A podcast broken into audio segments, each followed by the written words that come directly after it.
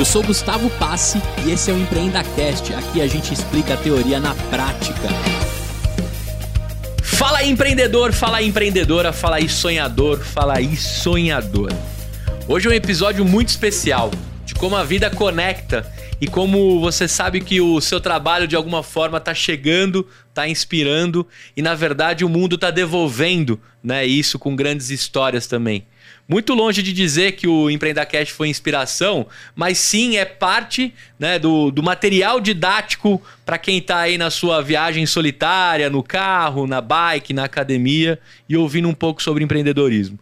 Hoje eu tenho o prazer de receber aqui na mesa não só um ouvinte, mas o irmão desse cara que também é founder, é empreendedor, e por osmose ali dentro dos Moreiras, né, se na, nasce ali algo muito muito comum entre os dois, vocês vão entenderem, vocês vão entender o que, que eu estou falando.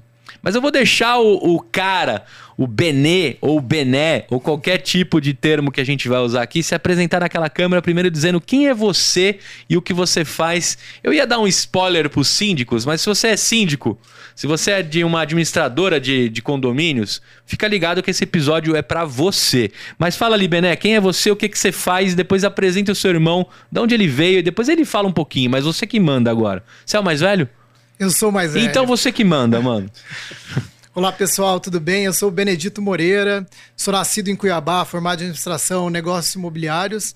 Estou uh, desde 2013 no mercado de tecnologia. Comecei minha carreira lá na 99, por onde eu fiquei quase cinco anos. Ainda continuei mais uns anos no mercado de mobilidade.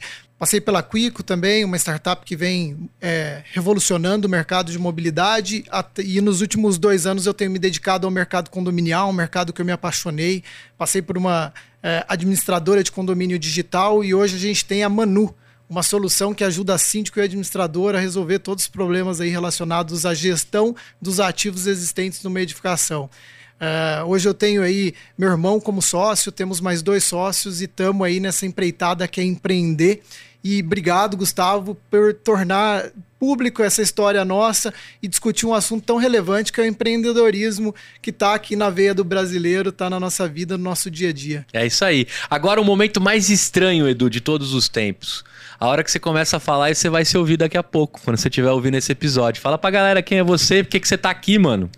Eu sou o Luiz Eduardo Moreira, eu sou sócio da Manu também, junto com eles. Ajudamos ali na criação de tudo isso. Uh, engenheiro civil há 12 anos aí atuando no mercado de construção, manutenção. Tenho dois business na engenharia, né? E por isso eu sou muito fã, porque aqui eu tirei várias pérolas com você, Gustavo, com a Muri lá atrás e com uma turma que você já entrevistou. E essas pérolas me ajudaram a chegar até aqui, a dar robustez ali aos meus business e chegar aqui como um new empreendedor participando dessa trajetória. É isso aí. Momento épico aí, você se ouvindo, né? Como é que você costumava ouvir o Empreenda Cash ou tem ouvido atualmente? Cara, Quais os momentos? O Empreenda Cast para mim é a cara de um domingo de manhã, enquanto eu cozinho, e também quando eu estou fazendo meu trajeto rotineiro de Americana até São Paulo. Então, para mim, carro é Empreenda Cast. Muito bom. Agora, Benê, você falou que é nascido em Cuiabá. Quanto tempo de São Paulo e, e mundo fora de Cuiabá? Ó, são três anos aqui em São Paulo. Antes disso, três anos de Rio de Janeiro, um ano de Salvador, um ano de Recife, um ano de Fortaleza então, e uns é... 20 de Cuiabá. Sou nômade. Você é nômade. Cara, qual que é o prato típico de, de Cuiabá que eu tenho que chegar lá e, e conhecer, assim? Só pra galera que, que tiver indo de viagem para lá já, já ficar esperto. Acho que você tem que comer uma cabeça de pacu. O problema é que quem come não sai mais de lá. Mas se você quiser também, pode provar uma Maria Isabel, que é, um, é, um, é uma carne com arroz e uma farofa de banana. Muito bem. Então você aí que em algum momento estiver pensando em descer em Cuiabá, fica a dica aqui direto de lá, né? Agora vamos entrar nesse mundo da Manu, né? Benê, você teve aí uma vasta experiência de 99 táxi, de colonizar o norte e o nordeste com o aplicativo, dentro de uma profissão tão digna e tão antiga que é o taxista, né? É, de negociar, de aculturar.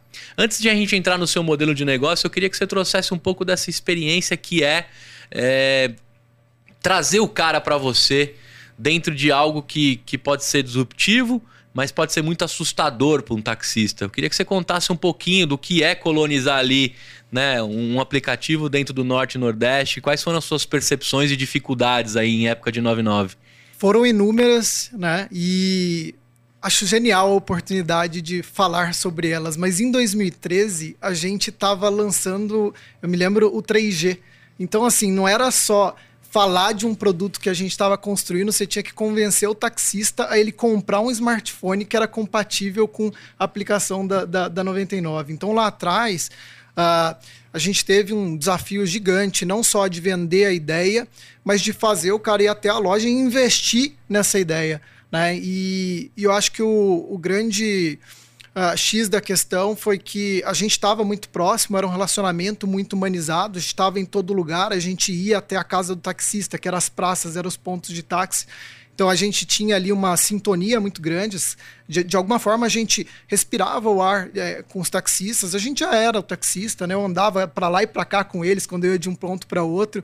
E, e aí a gente começou a pegar muito insight para o produto e, e cada passo que a gente dava, a gente era ouvindo eles. Então tudo isso ajudou a vencer todas essas barreiras que na época era desde a tecnologia a uma ideia nova, né? A, a, a você mudar uma cultura que estava ligado lá a, a, uma ligação, né? A uma uhum. radiotáxi e ele entender ali que uma chamada em tempo real no próprio celular dele dava toda a autonomia que ele, que, né, que ele precisava, que ele, que ele nasceu para fazer, né, que era levar a pessoa do ponto A ao ponto B com conforto e segurança. Então, a, a, naquele momento, ele tinha ali tudo na palma da mão. Então, foi esse processo de construção. Tá? Isso foi uma coisa marca marcante para mim, para minha vida. Foi a escola ali para mim em 99. Uhum. E, e essa relação que eu tive com os taxistas, eu aprendi muito. Uh, e é o que eu tento trazer, inclusive, até hoje para pro, os nossos negócios, para Manu. Por que, que eu comecei por essa pergunta, né, é, Benê? É, depois eu vou jogar pro Edu ali que tá. que viveu, que conhece isso de perto ali como, como o, o técnico da, da parada, né? Mas a gente está falando de um mercado, quando a gente vai para a gestão de condomínio, para o síndico, a gente está falando de um negócio bem antigo, né? Bem arcaico, né? É, eu já morei em prédios que o síndico me saca aquele, aquele livrão de, de ocorrências que me dá desespero de entender que ali tá a vida inteira do condomínio. E aí você pede para ele um cara que faz a manutenção do ar condicionado, é um corre corre para procurar o cartão do cara, né? E aí você pede um, um de repente um cara para pintar, fazer alguma coisa, é um desespero, né? É sempre um corre corre assim. O síndico nunca tem nada na ponta da língua, até porque trocam as gestões. E vou te falar, ser síndico tem que ter estômago. O cara que escolhe ser síndico, meu amigo, já compra cartelinha de omeprazol porque é foda ser síndico. É picuinha, é treta, é muita coisa. E se você não consegue resolver o básico da gestão do condomínio, do prédio, você tá fudido. Porque além de tudo isso, você ainda tem as picuinhas, né? Da molecada que faz barulho de madrugada, tipo meu filho, né? E todo o restante que acontece.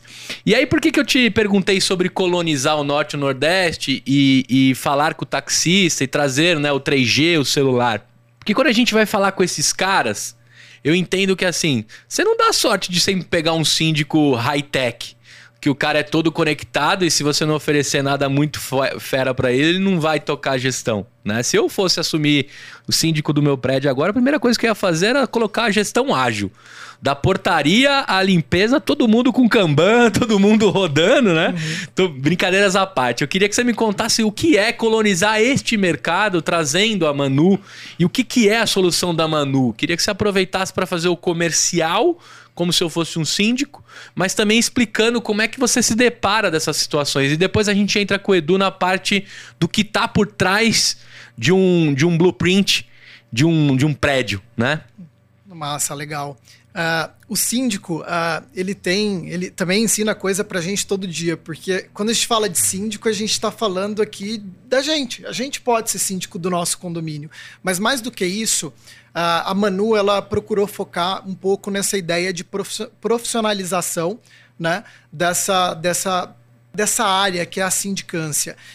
e uma coisa que está acontecendo em paralelo com esse de, de, em paralelo a esse movimento da uhum. Manu, que é uma empresa de tecnologia voltada para esse mercado condominial, é a profissionalização da função do síndico. Então, hoje você é comum você ver diversos condomínios com síndicos profissionais, com Sim. pessoas que estudaram para estar tá ali, que conseguem resolver todos esses perrengues aí de forma focada, porque imagina, um condomínio tem, você tem colaborador, você tem os ativos, você tem N fatores ali que você precisa. 24 por 7. 24 por 7. Né? O, ó, o condomínio ele tem que estar em pleno funcionamento. Será que todas as empresas né, uh, precisam estar? Talvez, ah, talvez tecnologia, o produto tem que rodar. Mas o condomínio tem gente o tempo todo entrando saindo, tem fornecedor e por aí vai. Então. Portaria, segurança. Portaria, segurança. E a gente está falando de vidas, né? É. Um condomínio tem quantas mil vidas ali dentro? Quantas famílias? Olha a responsabilidade que inclusive está em legislação, né? Essa uhum. responsabilidade do síndico. Então, assim, é, lidar com esses desafios do síndico, né? Assim como lá atrás a gente respirava ali a, a mobilidade, né? Com esses motoristas, hoje a gente respira essa vida do síndico. Então, o que, que a gente tenta fazer, né? Para ajudar ele é, em parte desses processos, já que é um processo tão complexo, né? Você liderar pessoas ali, você liderar grupos, você estar num cargo político, você precisa da transparência, que em dois anos você pode ter que sair e passar para outro. Então, assim, a gente tenta ouvir muito né, o síndico e realmente ajudar, ser um braço direito dele nessas questões que a gente sabe que impacta muito ele, que é garantir a segurança de todo mundo que está ali. Pra, é, uh, da transparência do que ele faz, né, para ele continuar ali mostrando o trabalho dele, porque sem confiança, sem a admiração das pessoas que estão ali, fica difícil trabalhar. Né? Imagina se trabalhar num lugar que você é contestado o tempo todo, e esse mercado síndico é muito comum, né? Qualquer coisa que acontece às vezes no condomínio, a gente dá culpa no síndico. E... Ele é o FDP da vez sempre, exatamente, né, mano? exatamente. Então o que a gente tenta é ajudar um pouco nesse sentido e tudo está relacionado à manutenção. Se faltar água na sua casa, está relacionado à manutenção. Né? Se faltar energia, se você ficar preso no elevador. Enfim, é, se seu condomínio pegar um raio queimar um equipamento, pode ser que o seu equipamento de para-raio não esteja totalmente adequado. Então a Manu ajuda esse cara em diversos ativos no condomínio. Só para você ter uma ideia, hoje um condomínio médio aí de 40 apartamentos, 40 unidades, hoje você tem mais de 100 ativos para controlar dentro de um condomínio. Imagina isso. Como que o síndico vai controlar isso e essas diversas outras coisas que tem ali? Quando eu cadastro meu condomínio, a Manu pega todos esses ativos Perfeito. ali dentro? Perfeito. Que animal, cara. A base da gestão de manutenção é você conhecer o que você tem dentro da sua edificação. Então, a base é você conhecer primeiro todos os ativos existentes na edificação. A partir do momento que você conhece esses ativos, você tem, é, você tem norma regulamentadora que se aplica a determinado ativo, você tem norma de orientação da BNT, da engenharia, que se aplica a, a uma manutenção preventiva que você dá em um ativo, e as corretivas, que são coisas também que acontecem né, no dia a dia que você tem que cuidar. Então, você imagina você gerenciar tudo isso com uma agenda ou com uma planilha ou só na cabeça é impossível. Assim. Então você precisa de uma solução e de suporte adequado para você conseguir fazer esse trabalho. Cara, agora me veio aqui na cabeça, você sabe que o Edu que me acompanha aí ouvindo, eu sou muito de conectar as startups. Recentemente eu gravei com os meninos da Traction.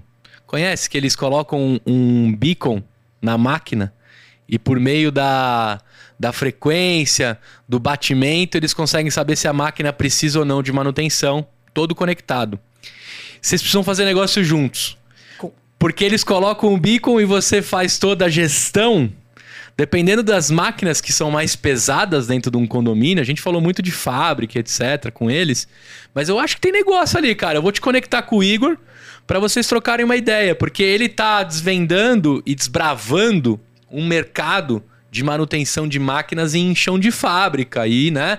E agora é o seguinte, se ele entrar nesse mundo de condomínio contigo e ele já tem a pecinha lá que é o mais importante, né? Depois eu até cometi um pecado com vocês que estão ouvindo que eu não coloquei as fotos do que é a pecinha que eles montaram, patentearam, um negócio muito, muito fera, né? Conectado Wi-Fi, etc. Contigo ali pode ser uma, uma aceleração de algumas máquinas que estão grandes e, e tem em condomínios, cara. Genial. Eu é, gostaria muito dessa conexão, porque um dos desafios da manutenção predial é a manutenção preditiva, né? A gente Isso fala, aí. quando a gente fala em manutenção, a gente sabe que mundo ideal preventiva, né? Porque você evita gastos, você é, se antecipa aos problemas. É, tem a corretiva, né? Que é quando acontece o problema, mas é, é quando você me dá esse tipo de conexão, a gente está falando de manutenção preditiva. Então você imagina se né, a gente consegue se conectar com soluções que é, se conecta ali, né, de um hardware, alguma coisa dentro É do aí. ativo, e o meu sistema começa a acusar ali quando o, a, a- o próprio áudio, né, um aviso sonoro, alguma coisa, já demonstra ali um- uma eventual futura falha de um equipamento. E você Então, já aciona o técnico pra ele estar no outro dia lá com o síndico. Exatamente. Agora eu queria entrar no. Eu usei o termo blueprint. Mandei bem quando eu usei o blueprint aí no- na engenharia ou não? Sim, faz sentido usar esse termo. É, a história começa assim. Começamos projetando, eu e um outro sócio no meu outro business, projetando prédios e tocando obra lá atrás. É importante citar isso porque começa daí ah, a percebermos a necessidade dos síndicos quanto à manutenção, principalmente estrutural, elétrica e hidrossanitária. Quando você fala de um prédio pelado mesmo ali, né? Terminou de subir tudo e ainda não veio o fino trato, que seria as, as janelas, né? É, eu, queria que você, eu queria que você desvendasse pra mim a estrutura de subir um prédio pra gente começar a entender onde que a Manu entra, como se fosse é, nas entranhas de um, de, um, de um prédio, né? Eu queria fazer esse desenho na cabeça dos ouvintes. Boa. Então o cara levantou lá um prédio de 10 andares. Vamos numa matemática mais fácil, né? Ele saiu ali levantando andar por andar, teve a fundação, tem garagem, né? Me conta o que, que tem por trás disso e aí a gente vai colocando todas as manutenções que vão existindo dentro desse prédio até ele estabelecer vida com gente morando lá. Combinado, Gu. Eu vou dividir o prédio é, como se fosse um corpo humano, pra gente Tá. tentar visualizar a parada. É, resumidamente, o prédio, quando está sendo construído, então tem as fundações e tem a estrutura, né? Que são os pilares, as vigas, ah, também chamado aí pelo leigo de pilastra, dependendo da região. Aham. É, essa parte a gente fala que é o sistema ósseo do corpo humano. Então é o que mantém o corpo humano em pé. Aham. A partir daí, a gente tem as redes neurais, os nervos. Os nervos, a gente está falando aí das instalações elétricas. Aham. E a parte de, de sangue e sistema digestivo, estamos falando aí da água e do esgoto do corpo humano.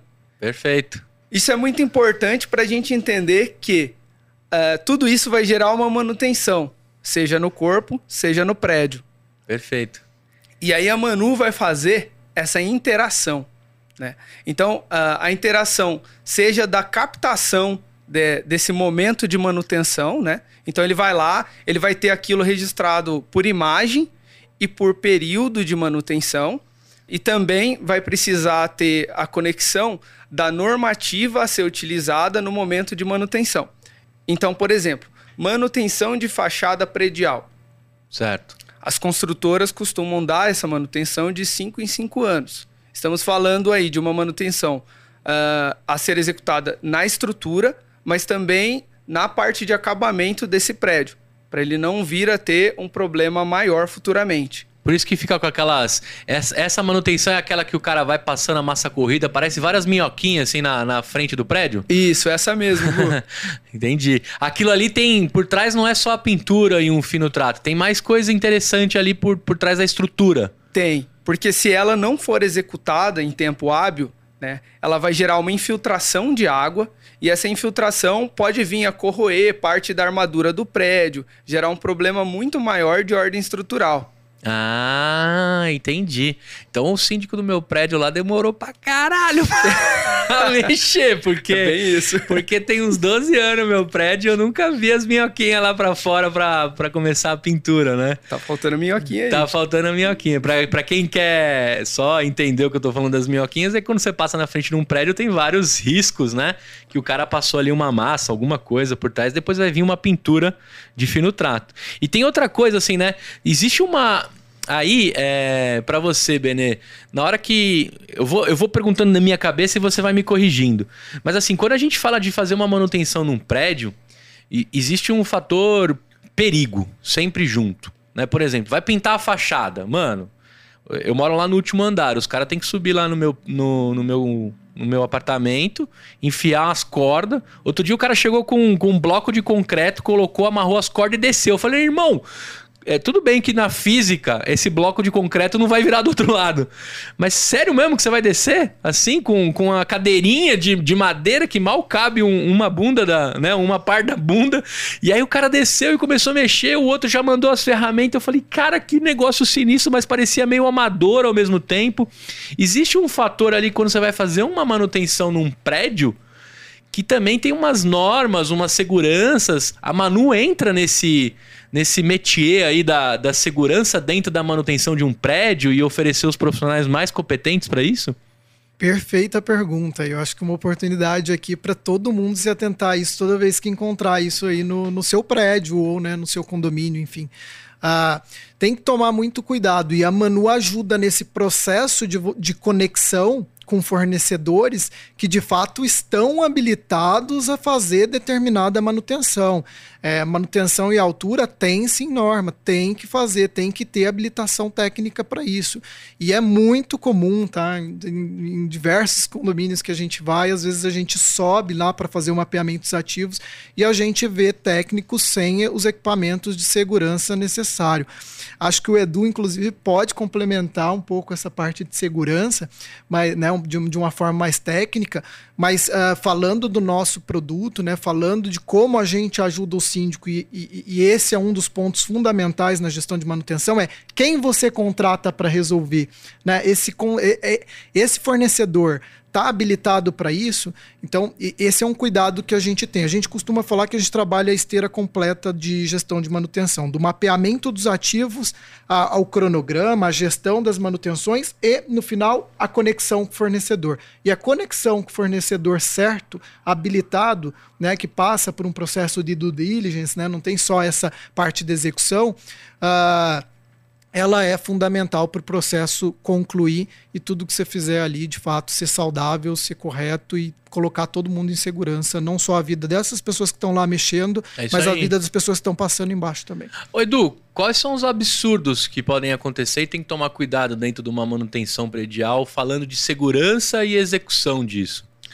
É, a segurança, a gente tem muito contato na civil, então ela começa ali na obra mas na parte de manutenção também ela é de suma importância.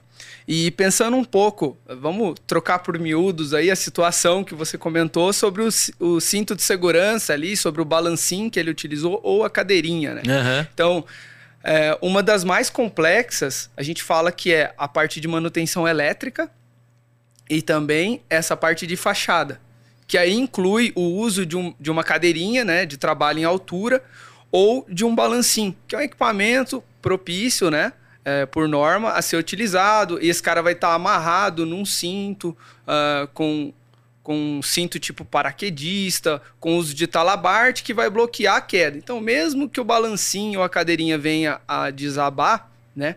Ele vai estar tá segurado de, um, de uma outra forma. Uhum. É... E vai entrar na janela de alguém. É, tem esse recurso também.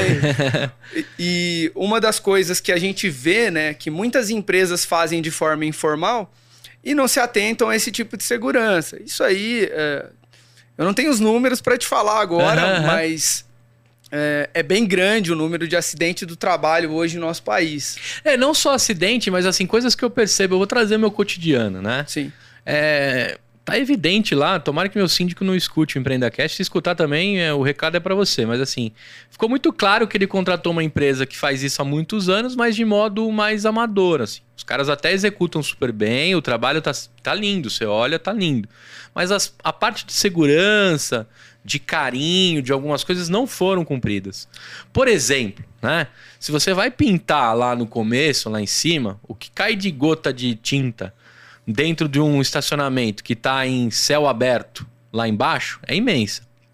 O que, que rolou? Ligou para alguns caras, tira os seus carros de lá. Quem não tirou, meu amigo? Já o cara jogou a lona por cima e tomara a Deus que não tenha caído nenhuma gotona de, de tinta lá. Assim como também se o cara vai rebocar a parede, né? Se os carros estiverem lá embaixo, vento e várias outras coisas, né? Que você está num ambiente super alto, que acontece as merdas. Então, às vezes, é, sai mais caro você corrigir o que aconteceu com a manutenção do que a manutenção em si. né? Isso acontece nas obras das nossas casas também e por aí vai.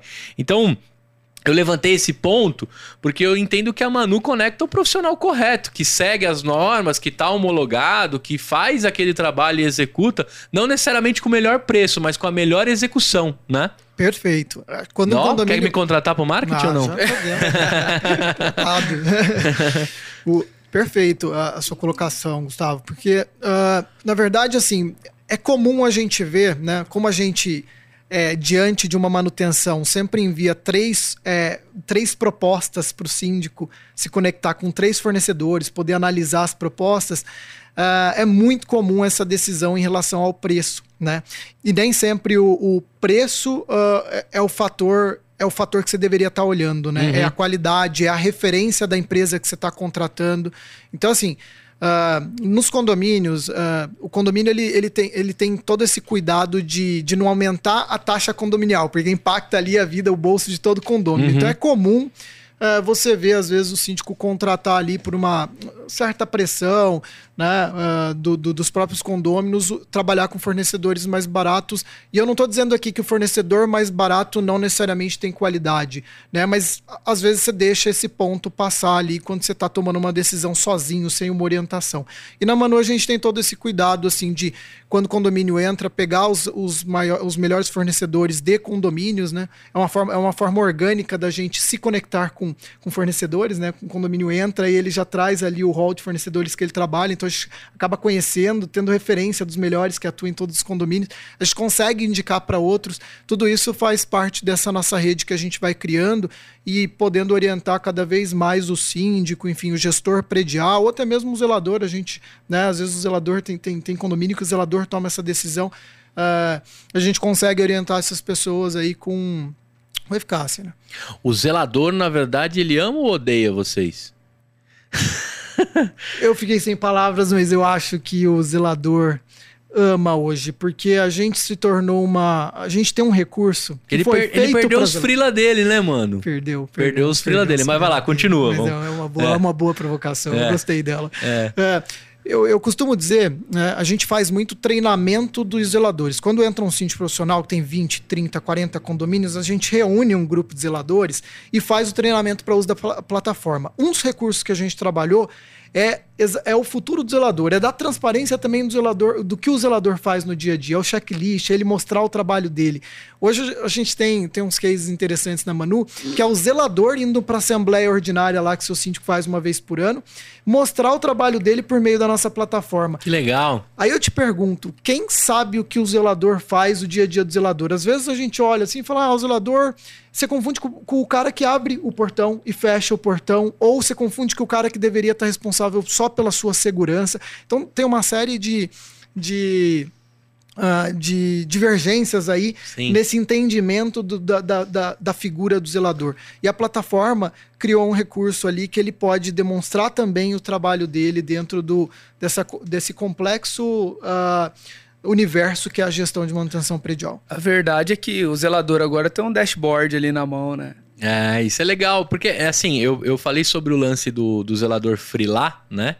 Porque, cara, todos os prédios que eu morei, né?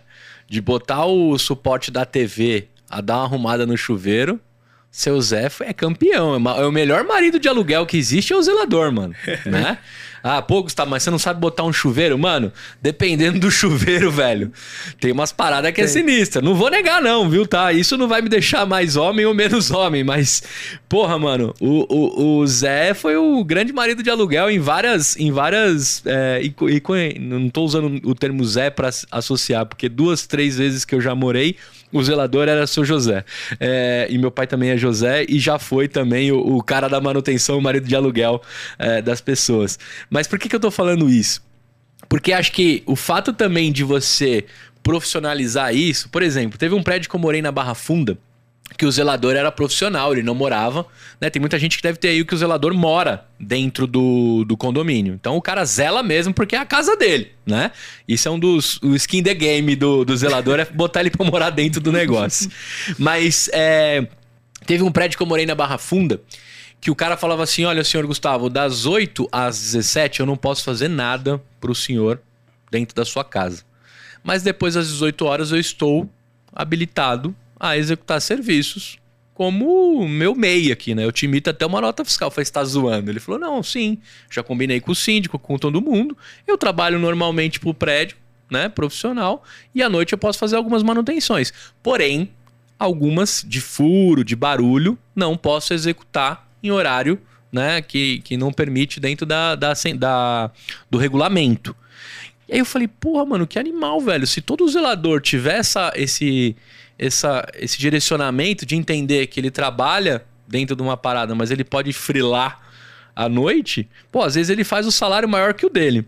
Aí, cara, não sei se tá certo ou errado isso. Queria trazer uma discussão para você, inclusive se a Manu resolve essa parada, porque eu acho que deve ter vários zeladores que pode depois no tempo ocioso ou extra fazer um trampo como fornecedor dentro da plataforma. Tô misturando as coisas ou não? Não, você está falando de uma prática comum e que a gente entende e que eu também já usei lá meu zelador para trocar a resistência do chuveiro é ou alguma coisa e, e né, paguei ali para ele para né, colaborar pelo trabalho dele.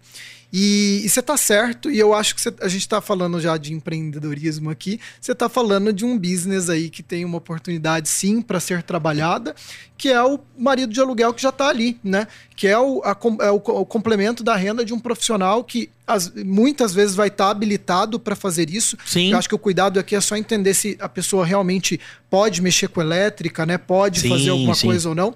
Mas a partir do momento que também não tem, é mais uma oportunidade de business, você dá curso, você dá oportunidade para os zeladores que já atuam ali, eventualmente fazer o trabalho dentro das unidades. Uh, a gente na Manu é, gosta desse tipo de iniciativa. Hoje a gente está bastante focado no condomínio, mas a gente observa que o. Né, você citou o marido de, marido de aluguel, tá às vezes ali. E olha o quanto que você consegue resolver o problema sim, ali. Sim. Né, na, na hora, né? É mais fácil você chamar um fornecedor de fora ou você colocar uma pessoa que já conhece o condomínio, conhece as instalações, cuida do condomínio e que você confia. Que você Isso vai, que eu ia te falar. Você... O cara já conhece conhece minha família, já circula ali, ou seja, a barreira de segurança já foi ultrapassada, né? Porque o cara, o cara frequenta os corredores da minha casa. Né? Já até entrou para fazer alguma manutenção, alguma coisa que re é relacionada ao prédio como um todo. Então o quesito segurança dentro da sua casa já foi estabelecido. Agora eu vou te falar, quando eu chamo pro cara furar alguma coisa, eu prefiro de dentro de casa.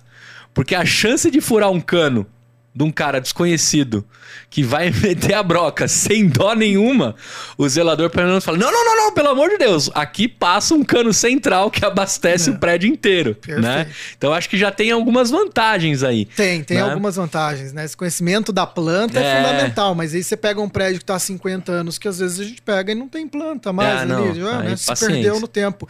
É. Mas aí quem que vai conhecer? Só o zelador. Só o zelador. Que tem a planta dele na cabeça, porque ele tá ali há 30 anos naquele condomínio e por aí vai. Então a gente a gente está observando bastante isso. Eu, acho que, né, desde que esteja habilitado, a gente apoia essa iniciativa assim das unidades.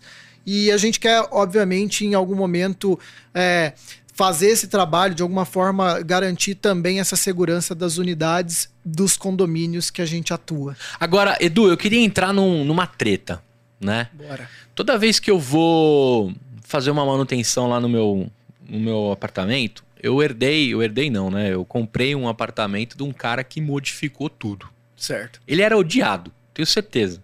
Né? Se tiver um voodoo lá na, na, na salinha lá do síndico, é do último proprietário do meu prédio. Porque o cara tirou parte estrutural.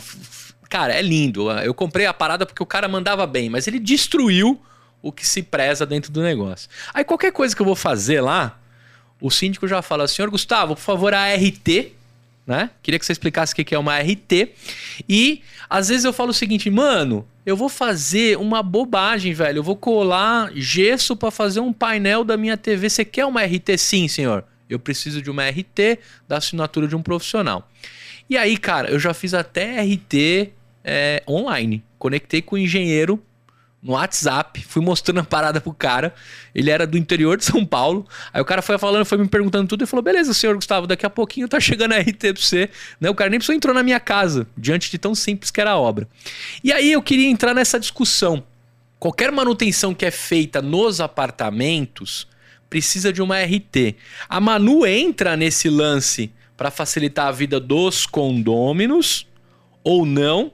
Mas eu queria que você desvendasse para mim o que é RT e por que ela existe. Porque parece que é uma dificuldade para vender facilidade. Tô errado disso ou não?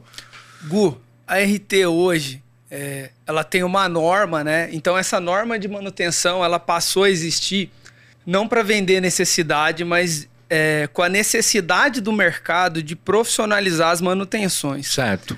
Então, quando a gente está falando de um edifício, né? As manutenções precisam ser muito criteriosas. E, por exemplo, hoje em dia a gente tem uma técnica, vou dar um exemplo, uma técnica de construção que chama alvenaria estrutural. Certo. Ou seja, ali não tem mais pilares e vigas. Essa parede é estrutural. Então, esse, esse exemplo esdrúxulo é para falar assim: você não pode sair, Derrubar uma parede. nem cortar ela.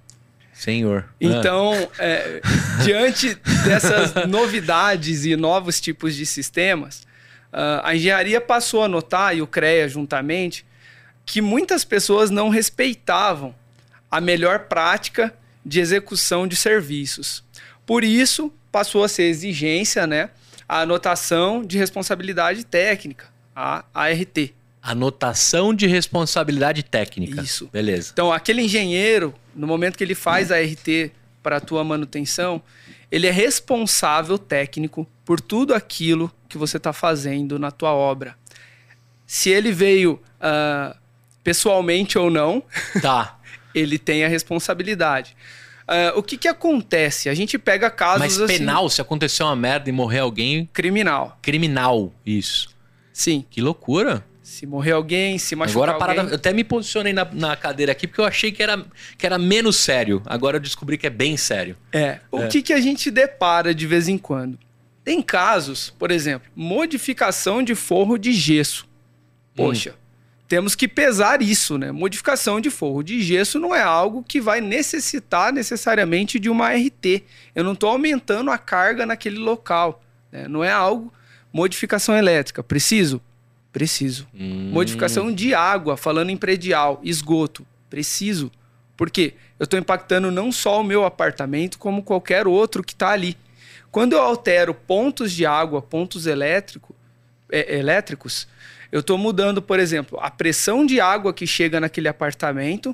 Então eu estou alterando a pressão de vazão da minha caixa d'água e pontos elétricos, eu estou alterando a demanda que a companhia elétrica manda para o meu prédio. Muitas vezes, é, vamos falar um exemplo simples. O condomínio quer pôr ar-condicionado para todo mundo. É, eu, eu quis colocar lá no meu, no meu apartamento, não rolou. Porque a carga não aguentava. Isso mesmo. Então, hoje em dia, as companhias elétricas muitas vezes têm que fazer uma alteração no transformador de entrada para aí sim ter demanda para eles conseguirem atender o prédio. Então, é, é, faz-se um projeto, é possível fazer, né? Combina-se com todo mundo ali e faz um novo projeto de entrada, que vai fazer a alteração daquela rede é, que vai alimentar aquele prédio. Que é de exemplo. interesse da distribuidora de energia, porque eles vão ganhar mais, né? Sim, é de interesse à medida que eles conseguem fornecer. Entendi. E é, falando ainda sobre a anotação técnica, a gente dá esse exemplo porque é muito comum, mas, por exemplo, você precisa mencionar o entulho que está sendo gerado na tua obra. E a, a forma correta de descarte, que inclusive tem que ser em bota fora.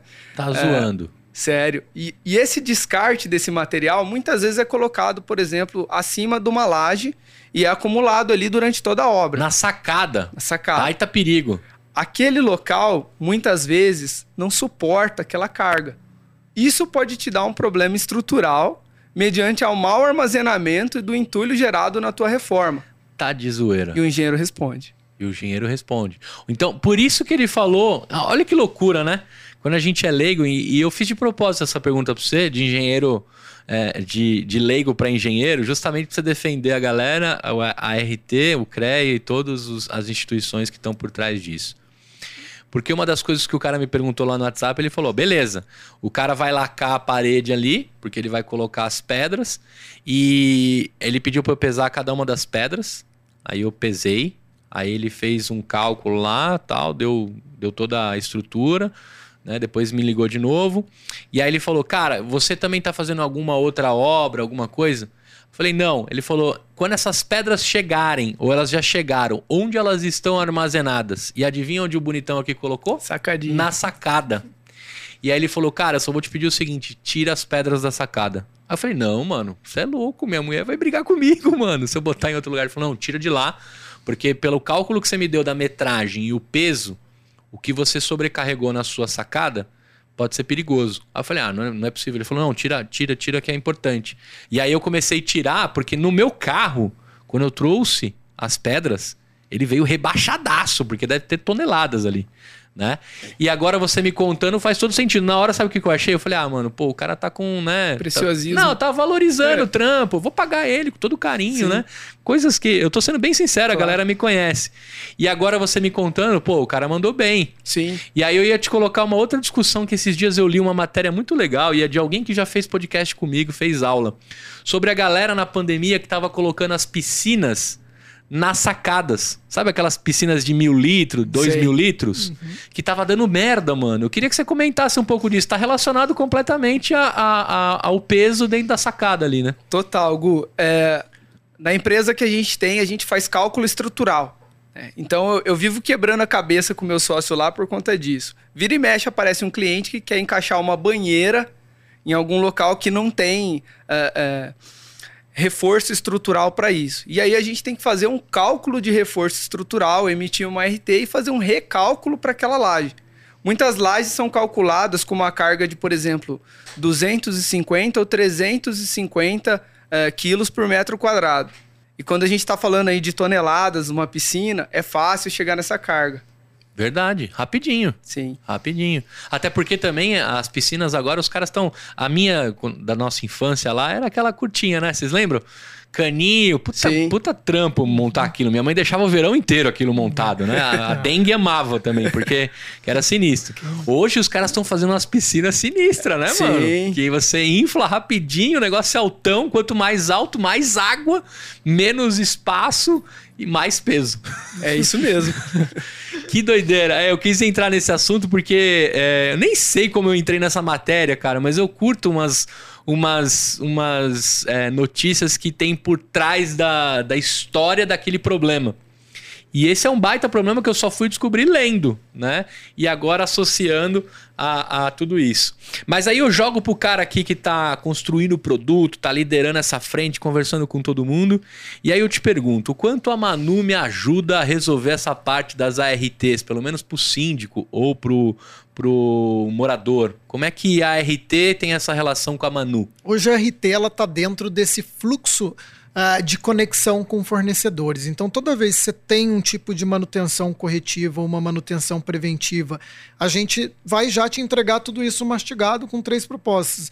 E aí, dentro dessas propostas, né, para de fato se resolver o problema, quase sempre vai envolver o ART, né? É, né? Pelo menos tudo no que tange ali a parte de engenharia. E então, assim, a gente, dentro desse contexto, a gente procura trabalhar com os fornecedores habilitados que vai te entregar uma ART e vai conseguir dar o acompanhamento devido ao que você tem que fazer. Então é, um, é, é mais ou menos assim que a gente trabalha, né? A, a gente foca bastante em, em colocar isso de uma forma intuitiva e simples dentro do produto né, pro, pro, pro síndico, enfim, para a administradora que está usando ali o, a, a Manu, né, para gerenciar a manutenção, ter acesso a essa RT, né, ter acesso a esse fornecedor, essa proposta, o escopo do que vai ser realizado e no final, inclusive, um, quando necessário, um laudo conclusivo, um laudo, um laudo que eventualmente também pode ter que é, ter, ser gerado uma RT é, de fácil acesso para caso você precisar, você ter ali por 10, 15, 20, 30, 100 anos e mesmo que você não tiver mais aqui ou não tiver mais, né, como síndico, Se trocar é... a gestão, você não precisa trocar e explicar o arquivo. Exatamente. Cara, né? Então você vai ter sempre esse, você vai ter sempre esse registro ali de tudo que aconteceu. Agora, eu como morador acesso a Manu também ou não? Sensacional. A gente lançou um recurso há uma semana atrás em que dá a transparência de como o seu condomínio está sendo cuidado por meio de um QR Code que é possível o síndico é, é, colocar dentro da na, na, área comum. Mais do que isso, você consegue ajudar a cuidar do seu condomínio. Né? Você consegue ver como está sendo cuidado, últimas, próximas manutenções, atividades do zelador, mas você consegue também ajudar a queimar. Vou dar um exemplo básico aqui que acontece muitas das vezes. Uh, uma luz queimada no, no andar, no, no seu andar. Você consegue abrir ali, só visualizar, eh, passar o seu celular nesse QR Code ali que fica disponível no condomínio e você, como morador, consegue atribuir essa atividade a uma pessoa do seu condomínio que você sabe que vai resolver. Então você está ajudando a cuidar. E olha que. Que antigamente era o livro de ocorrência. Que você isso. lá, falava, alguém ia ler o livro e ia executar. Exato, você não precisa mais descer. Você passa o celular ali de sua casa mesmo, manda isso, já o, o zelador ali, ou né, a pessoa, o gestor predial que você notifica. Ah, já vai ali cuidar dessa manutenção. E aí a gente está falando de um exemplo básico que parece simples, mas lâmpada queimada. Você já parou para pensar o quanto pode ter de acidente? Né? É, então é, ah, são, são formas que a gente está Principalmente no criando. momento que você mais precisa. Cheio de compra, aquela doideira, onde tá a chave, onde, né? Doido. É, eu, é. Tenho, eu tenho inúmeras. Ah, aí já vai escalando um monte de problema. Lâmpada queimada, aí você vai entrar no elevador, o elevador tá meio desajustado, tá com um degrauzinho acima. Aí você É. vai e aí começa todos, todos os problemas. Eu já tomei um rola na, na, na mangueira do hidrante. Olha, Tava, tava para fora. Eu subi da, da escada, geralmente. Geralmente não, né? Pelo menos no prédio que eu morava, o hidrante era um pouco próximo à escada de emergência. E aí alguém mexeu, alguma criança deve ter puxado a, a mangueira.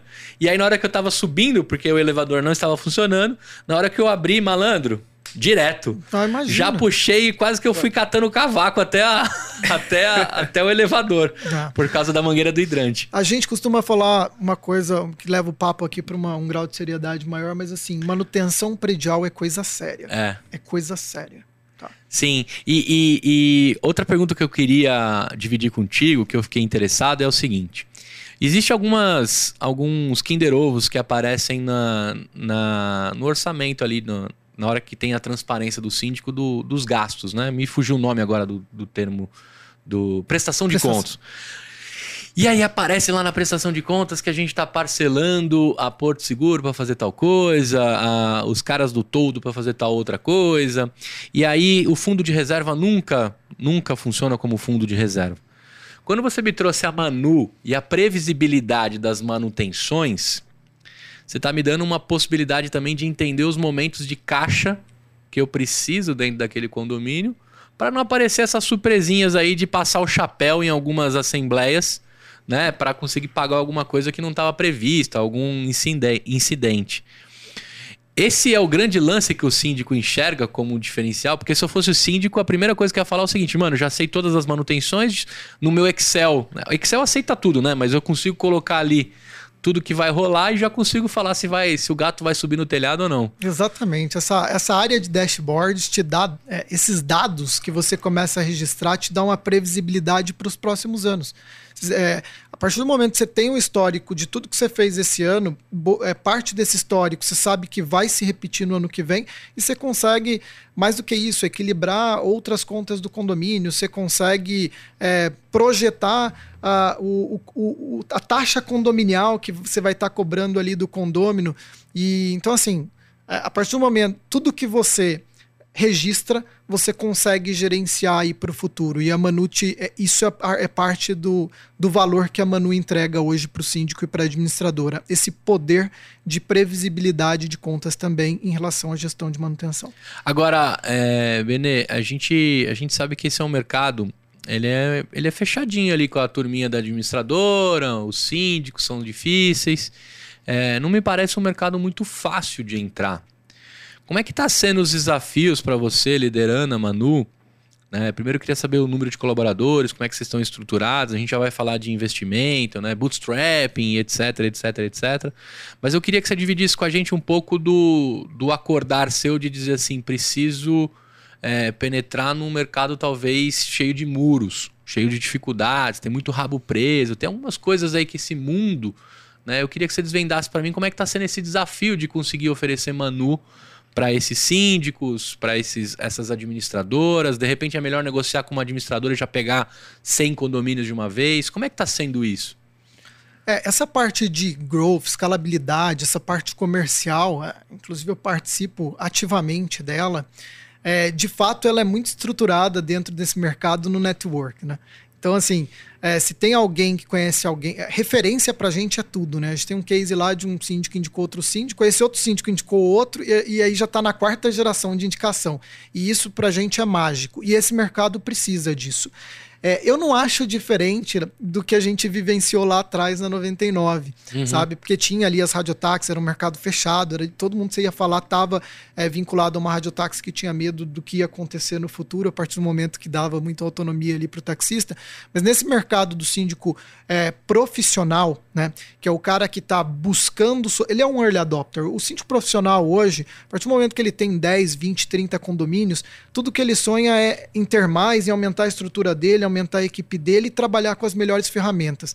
E, e, ele é um cara acessível, né? Ele, ele, é público, ele tem uma empresa, ele tem um site, ele tem é, um LinkedIn. Ele, ele, esse tipo de público que a gente trabalha é, tá rolando uma conexão legal, porque com o advento da pandemia e com esse foco no condomínio, né, os condomínios mais cheios, essas pessoas precisaram se movimentar. Então, tem uma barreira, tem essa coisa do network, de se tiver uma indicação é mais fácil, mas ao mesmo tempo, hoje dentro do mercado condominial, existem canais de tração que se você divulgar e um produto que tem valor para essas pessoas, elas vão vir atrás de você. A gente está passando por essa fase de aceleração, né, que eu acho que a gente vai entrar aí uhum. uh, daqui a pouquinho. E dentro desse contexto, a gente começou a descobrir canais uh, de tração com síndicos profissionais, com administradora, que a gente viu que o universo não é tão fechado assim, dado a necessidade uh, que a gente resolve com o produto que a gente está trabalhando. É, eu te perguntei isso porque é, eu queria saber um pouco de, de como tá Manu. Né? Qual o tamanho da Manu hoje? Quantos colaboradores? Quais regiões você já conseguiu? É melhor começar por São Paulo e ir ganhando? Você quer colocar um PIN em qualquer lugar? Qual a estratégia de capilaridade de oferecer a Manu por todos os prédios aí desse Brasil? Tá. Quando a gente começou, a gente começou bastante focado no mercado lá de Curitiba, que o nosso network era maior lá, com síndicos profissionais. Né? Então a gente aprendeu muito com, com esses clientes. E, e aí a gente começou uma expansão para São Paulo e a gente ficou nesses dois mercados. Hoje, nesse momento, a gente está em. Tá, a gente completa um ano de operação é, agora, em abril, né? No, no, final desse mês. E de lançamento do produto agora em junho, julho ali, do nosso MVP mesmo do produto. Uhum. E e hoje a gente já está. É, parte desses condomínios nossos estão concentrados nessas duas cidades, mas hoje a gente já tem condomínio Rio de Janeiro, Maceió, Fortaleza, João Pessoa e Balneário Camboriú. Ah, esses, é, esses sem, sem, sem condições de, de, mapear. Alguém descobriu, gostou, quis e ponto. Exatamente. Esses vieram aí dos canais de extração ou referência que a gente ativou.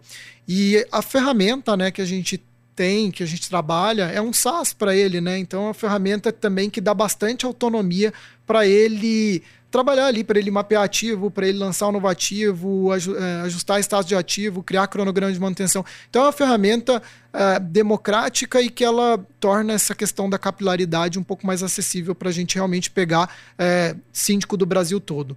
Então, hoje a gente está aí pelo menos nos seis estados e em plena expansão, inclusive no interior de São Paulo, que é uma coisa que me chama atenção, assim. É, é o interior costuma ser mais baixo, né? Mais casas térreas, menos prédios, condomínio né? Condomínio horizontal, tá é, entrando condomínio bastante. Condomínio horizontal, é. isso, isso. Então, tem, tem muita coisa é, nesse sentido, né?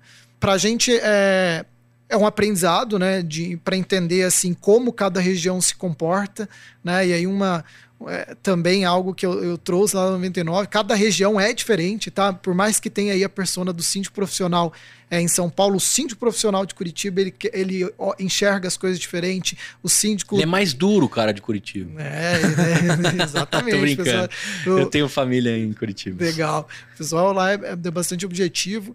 E um dos nossos sócios, tá? O Ângelo, que eu, que eu gostaria de citar aqui, que podia, né?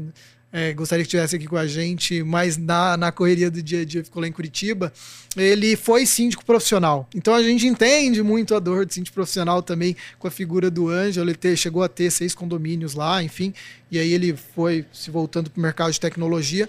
Mas a gente aprende todo dia com cada síndico que vem vindo de cada região. Por isso que a gente está disposto a pegar hoje, colocar o PIN é, em cada é, parte do mapa do Brasil e entender e aprender bastante com esses caras. Tá? Agora, eu queria entrar um pouco na, na cozinha de vocês. Porque nos bastidores aqui a gente falou sobre. Né, é um app, é um web, é um web aplicativo. Aí a gente entrou em alguns termos, PWA e etc. Mas eu queria fazer um recorte para a gente falar de MVP. Tem muita gente que tá achando que é o máximo viável do produto. Porque o cara vai achando que tem mais alguma coisa, mais alguma coisa, mais alguma coisa, vira uma bola de neve, nunca vira mínimo, ele nunca lança e parece o Kiko que nunca chuta a bola, né?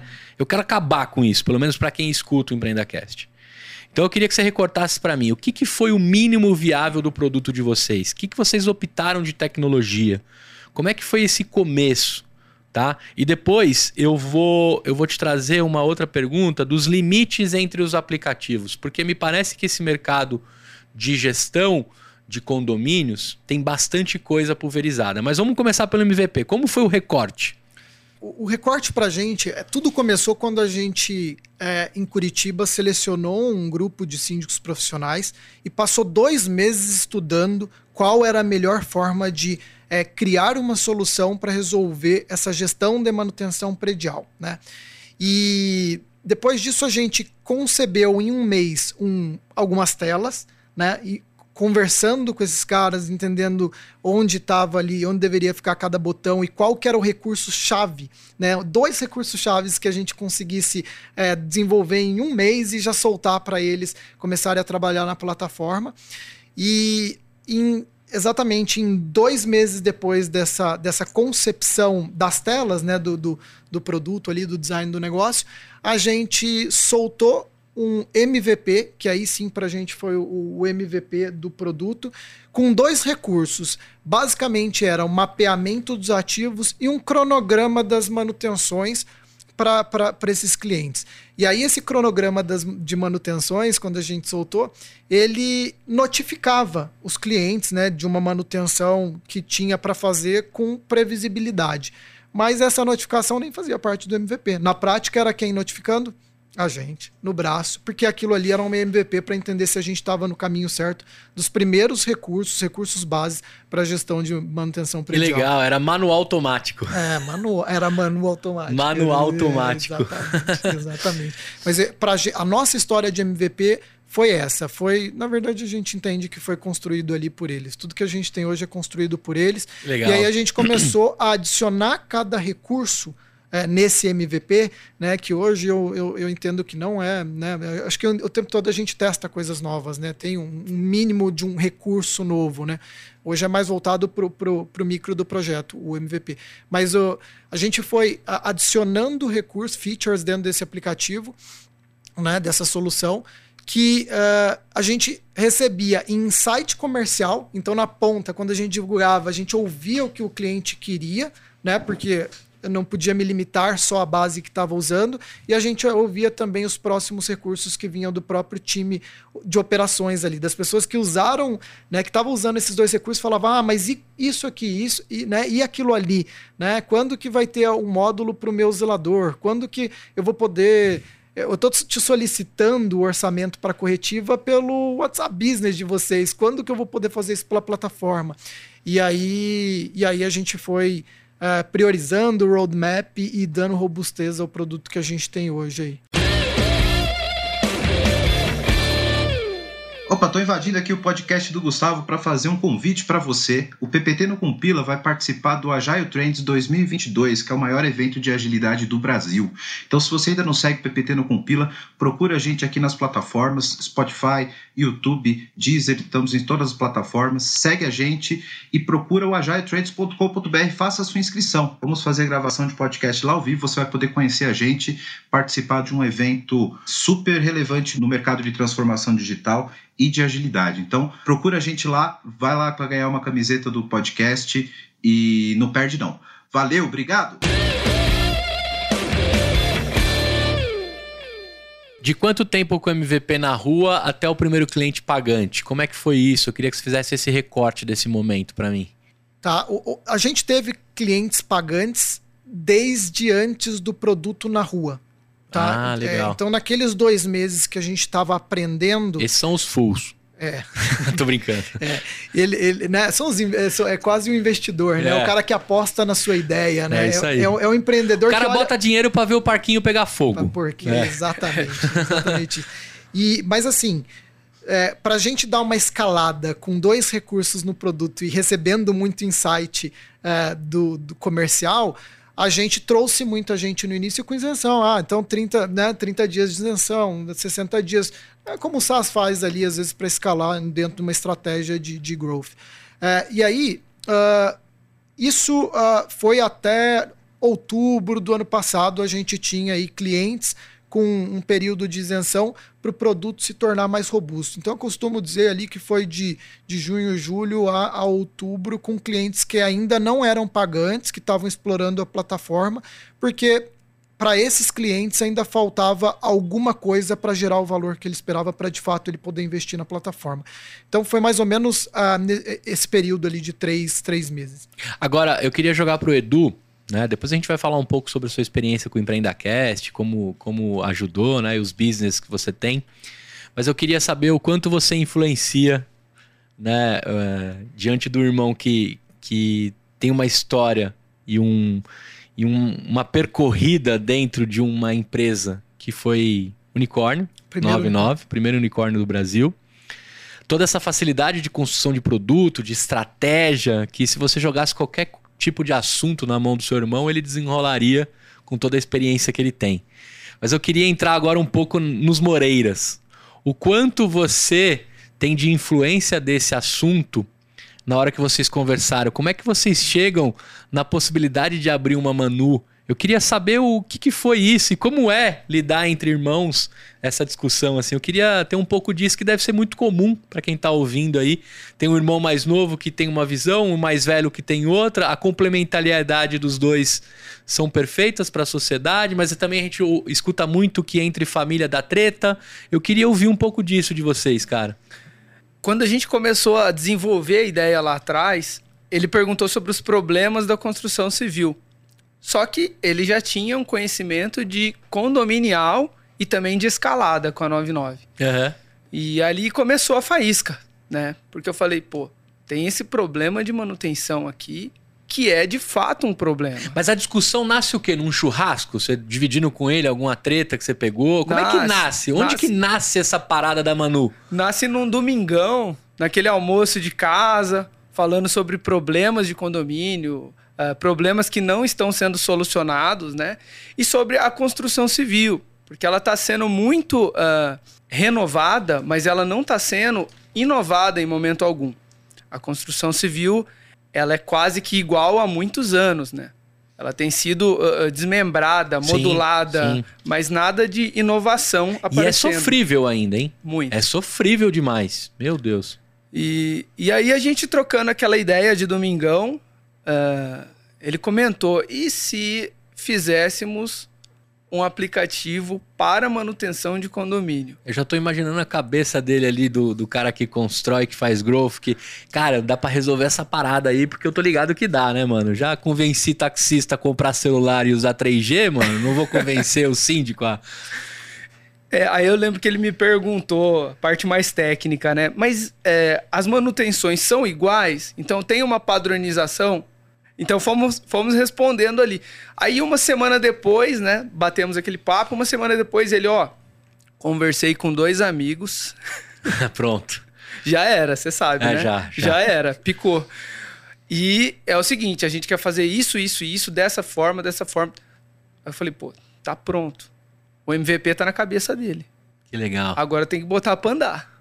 Que legal. E como que foi os próximos passos, assim? Eu queria que você contasse pela visão do irmão mais novo dentro da área técnica, né? E depois eu vou te perguntar como irmão mais velho dentro da execução. Como é que foi a parada?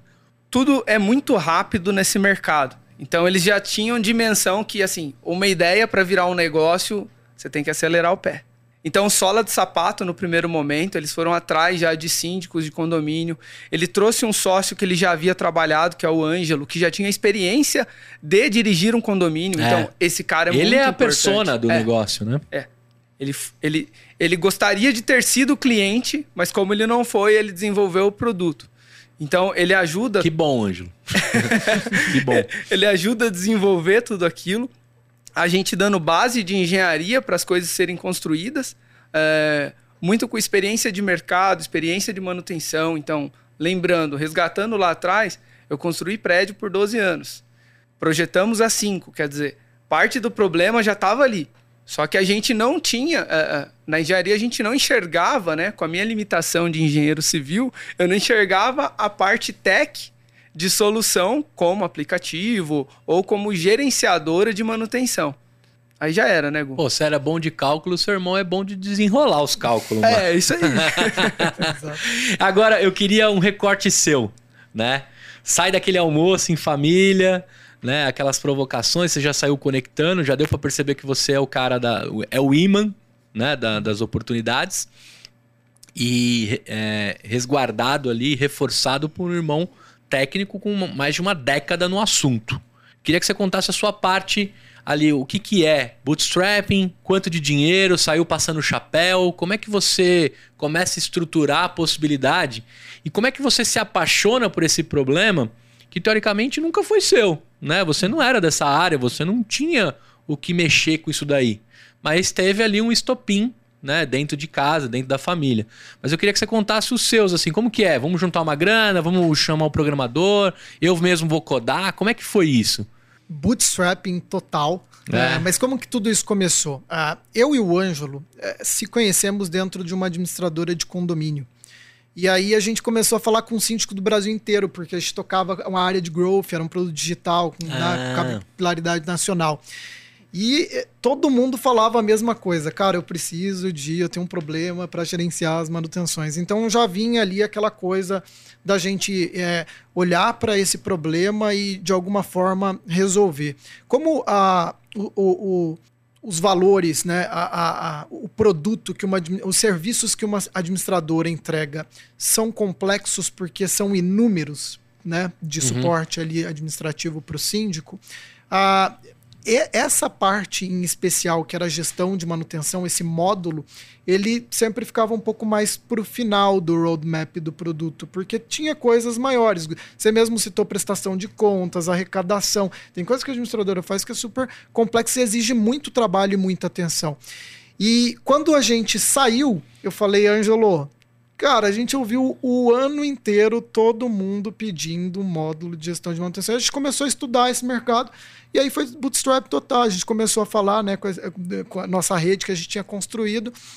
E foi quando a gente resolveu fazer a Manu e pensar num modelo SaaS ali que desse algum tipo de sustentabilidade para o negócio, mas evidentemente a gente, é, com todo uh, esse trabalho dentro de algumas startups com, com um mercado favorável para quando você tem uma boa ideia e uma boa, um bom produto uhum. é, investir. A gente também procurou aí uma rede que a gente construiu também nos últimos anos de investidores anjos. Então, Legal. é uma turma que me ajudou, né, ajudou no meu desenvolvimento profissional, pessoal, da própria 99, entrou ali, né, juntou um grupo, entrou, então fez uma captação anjo ali com umas cinco pessoas Uh, depois disso, a gente uh, que saiu um pouco da nossa rede, se colocar à prova no mercado e buscamos um processo de aceleração, né, que foi o, o BET da UOL Aceleradora, que está nos apoiando hoje, né, a maior aceleradora independente aí do país, uma turma fera, sensacional, que ajuda bastante a gente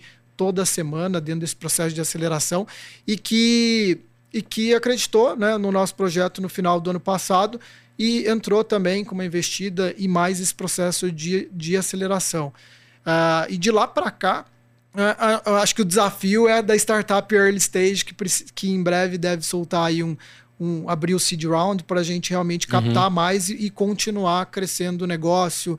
Né? A gente comentou aqui ao longo dessa conversa dessa expansão para o B2C, né? para o condômino, como atender condômino. Então tem muita coisa para lançar. Com certeza a gente vai precisar, precisar se estruturar mais, trazer mais investidores para o jogo nessa linha de startup, mas seguindo cada degrau, cada etapa é, e fazendo uh, desse desse limão uma limonada, é isso? É isso aí, desse limão uma limonada. Mas é, até corrigindo aqui, né?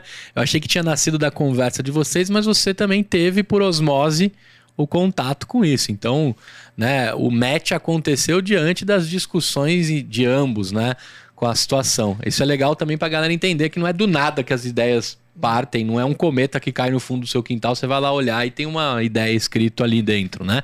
Então, eu queria avançar um pouquinho mais com relação a algumas conexões que eu queria fazer contigo também, você não me deixa esquecer. Uma delas é com o meu patrocinador, que eu adoro, que é o Pedro Kaufmann, da Fit Anywhere.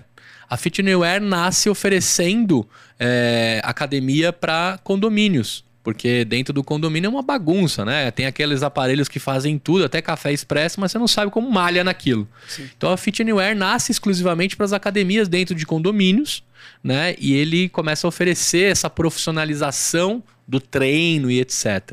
Eu vou te conectar com ele porque esse cara tem uma penetração muito grande dentro de condomínios e eu acho que vocês podem juntar forças, né? Desde o do lance da gestão de manutenção, porque a academia faz parte da manutenção do prédio, faz. né? Não tem como escapar. As esteiras dão trampo pra cacete, né? É, aquelas máquinas dão trabalho Sim. pra caramba. E se eu fosse dono da Kikos, eu tava milionário, que é a maior, ofere... maior é, distribuidora de, de equipamentos de academia de, de condomínio do, desse Brasil imenso, né? Onde que eu quero entrar, cara? A outra conexão e que eu tive o prazer de dividir uma garagem de inovação na Sul América com uma galera da Gerdau. A Gerdau, eles têm um programa de aceleração. Eu vou procurar o Marcelo lá, Marcelo Baldino, vou te conectar com ele, porque a Gerdau estava é, muito interessada em se conectar com empresas que de alguma forma estão dentro da construção civil né? Então eu acho que tem a possibilidade de vocês fazerem negócio. Se não der, pelo menos um café você ganhou. Ou você paga para ele o café e depois paga um para mim também. Uhum. Então eu vou te conectar com ele. E por último e não menos importante, você já deve ter se ligado que a Vedacity também tem um programa de aceleração deles eu acho que pode dar muito match com o que vocês estão fazendo, porque Vedacity é manutenção também, né? Ó, eu não tô ganhando nada com isso, hein? Eu tô, eu tô praticamente um Milton Neves, né? E fiações Sil, né? Se você vai colocar fio no seu, né? Tem, é, compre Sil, né? É, eu tô te falando isso porque pode ser que ali você tenha a possibilidade de se conectar com algumas, com algumas empresas que estão ali no, no decorrer daquilo, né? E acho que Vedacity, todo mundo sabe o que é Vedacity, né? Sim. Eu, desde moleque, meu pai já me fez subir no telhado para passar aquela parada que era bem arcaico no começo. Hoje a tecnologia dos caras tá animal, a forma de passar. Você é. praticamente sai limpinho. Você pode passar Vedacity de todinho de branco que você sai lindão, sem sujeira. Não ganhei nada de vocês também, Vedacity, mas lembra de mim. Aí, cara, é, de, diante dessas conexões, pra você não deixar eu esquecer, e aí eu passo isso para você, pro Edu, uhum. queria muito que desse negócio. Eu queria entrar no lance que é, é decidir ter uma aceleração, decidir para um, um, um seed, captar dinheiro. Como que é isso para você? Assim, é tranquilo fatiar? É tranquilo entender que você precisa de um, de um bolso mais fundo para dar uns próximos passos? Eu queria que você colocasse como, como CEO aí da Manu o que é essa discussão, né? Porque faz parte da, da, das competências do CEO mesmo, né? Da estratégia, para onde vai essa companhia, o que nós queremos e o quanto vai crescer. Como que é esse assunto para você, assim, de, de captação e aceleração? Eu acho que quando você trabalha é, num mercado que você precisa, que está aquecido, que você precisa se consolidar rápido e que tem gente que não só bota dinheiro, mas te ajuda a construir o seu negócio, né? Porque eu acho que quando a gente fala de fundo, de quem né, você escolhe ali para ser um investidor, disseminar ali o cap table, você tem que fazer boas escolhas, né? Não só no, pensando no dinheiro, mas pensando em como esse cara vai te conectar para você chegar lá, né? Para você aumentar 30, 100 vezes o seu o negócio. Smart money. O smart money. Então é, é, assim que a gente pensa quando a gente pensa em captação, quando a gente pensa em fundo. Né? E é, a experiência que a gente vem tendo até agora é, primeiro, né, desde os investidores anjos, a gente escolheu a dedo, assim, quem a gente gostaria que entrasse, porque dá mentoria frequente para nós, os, os founders, né? Uh, porque um ou outro também se conecta ao nosso negócio. Como a gente tem um time reduzido, trabalha com aquele time enxuto nesse momento early stage, a gente tem é, áreas que a gente ainda não aprofunda né, de, dentro, da, dentro da empresa. E aí tem ali um investidor anjo que consegue a, nos ajudar a construir algo ali é, de forma mais rápida. Então, cada toda vez que a gente discute investimento, a gente pensa em quem é, mas não só enquanto. Né? E você consegue me dizer o cheque que vocês estão buscando? Tem ideia já? O que, que vocês estão mexendo com isso? Só, só o que pode falar, tá? Fique, fique tranquilo com relação a isso. Claro, a gente tá, a gente deve abrir aí esse round para fazer uma captação de um milhão para entrar nesse, nesse mercado de, do B2C. Né? A gente já está nessa parte de estruturação de deck, já começou a se, se aproximar, a retomar a, a, essa conversa com alguns fundos e acho que as coisas vão, vão caminhar aí para esse ano, porque ainda esse ano a gente gostaria de lançar essa feature e ir para cima desse mercado, porque é uma necessidade que a gente está vendo. À medida que se aumenta muitos condomínios, começa a gerar as necessidades sim, ali, sim. as oportunidades. E eu acho que a gente não pode perder tempo. Né? É, como eu disse, você precisa se consolidar nesse mercado porque ele é agressivo. Acho que um pouco é, antes né, dessa pauta a gente falou né, que tem super apps, tem outros aplicativos condominiais e como para onde cada um está olhando. Existe um movimento também do mercado de real estate. O pessoal está investindo em algumas empresas de condomínio. Né? Acho que é, é toda, toda semana a gente vê alguém. Existe já esse movimento tá, das grandes empresas de engenharia também investindo e comprando né, startups que estão ligadas aos condomínios, porque é, o futuro é esse, né? Verticalizar o, o, o negócio, né? Para você ganhar espaço dentro das cidades. E, e, e, tem toda essa questão de segurança. Então, é, a gente tá. A gente vai abrir mais ou menos um round dessa. Do recorte de desse cheque, boa parte é tecnologia?